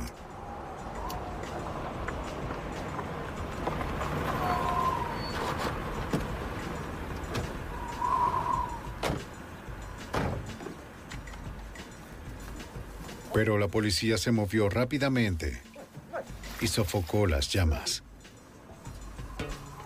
Mientras buscaban una razón para detenerlo, nunca le revelaron a Mowat cómo llegaron a él. También determinaron que en la parte de atrás él tenía un pequeño sembradío de marihuana o lo que llamaban bongi. En esa parte del país eso es ilegal y el castigo son 10 años de prisión o 100 dólares. Así que se lo llevaron con ese argumento y diciéndole que lo encarcelarían por eso. Los investigadores en Washington recibieron la noticia de que Mowat estaba preso. Pero el tiempo estaba en su contra. La policía de Tanzania solo pudo retener por poco tiempo a Kobe bajo el cargo de posesión. Como es un traficante de drogas, Mowat disponía de mucho efectivo para pagar la fianza de 100 dólares. Después de días de disputas diplomáticas, los arreglos para la extradición de Mowat a los Estados Unidos llegaron a su fin.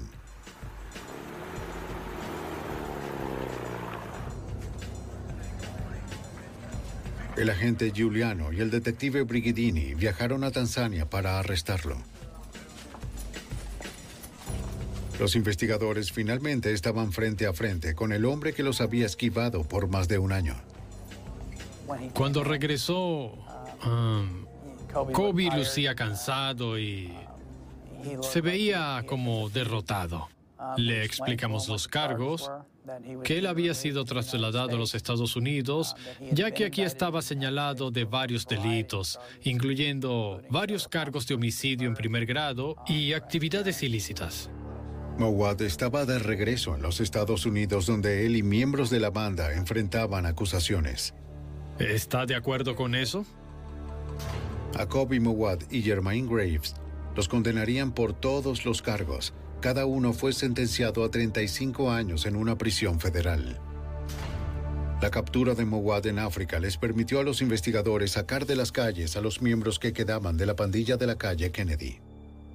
Cuando trajimos de regreso a Kobe a los Estados Unidos, él tuvo un efecto dominó sobre el resto de los miembros de la banda. A la larga, cada miembro de la pandilla se declaró culpable, ya que cuando vieron que encontramos a Kobe en África Oriental y que lo trajimos de vuelta, ellos sintieron que no tendrían oportunidad. Los agentes del FBI y la policía del DC trabajaron incansablemente para ofrecerles justicia a las víctimas de la violencia callejera, pero este caso también era personal. Solo luego de que toda la banda estaba en la cárcel, tuvieron la sensación de que todo había terminado y sintieron que habían reivindicado la muerte de sus compañeros.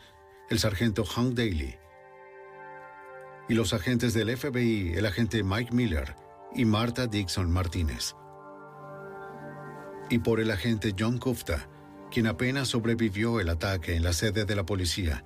Las implicaciones de este caso eran trascendentales. Al encerrar a este grupo, creo que se envió un mensaje claro a las otras organizaciones criminales que operan en el Distrito de Columbia y en esa área de los tres estados de que el FBI y la policía del DC irán hasta donde sea necesario, incluso a otros continentes, para rastrearlos y encontrarlos y traerlos de regreso a la justicia.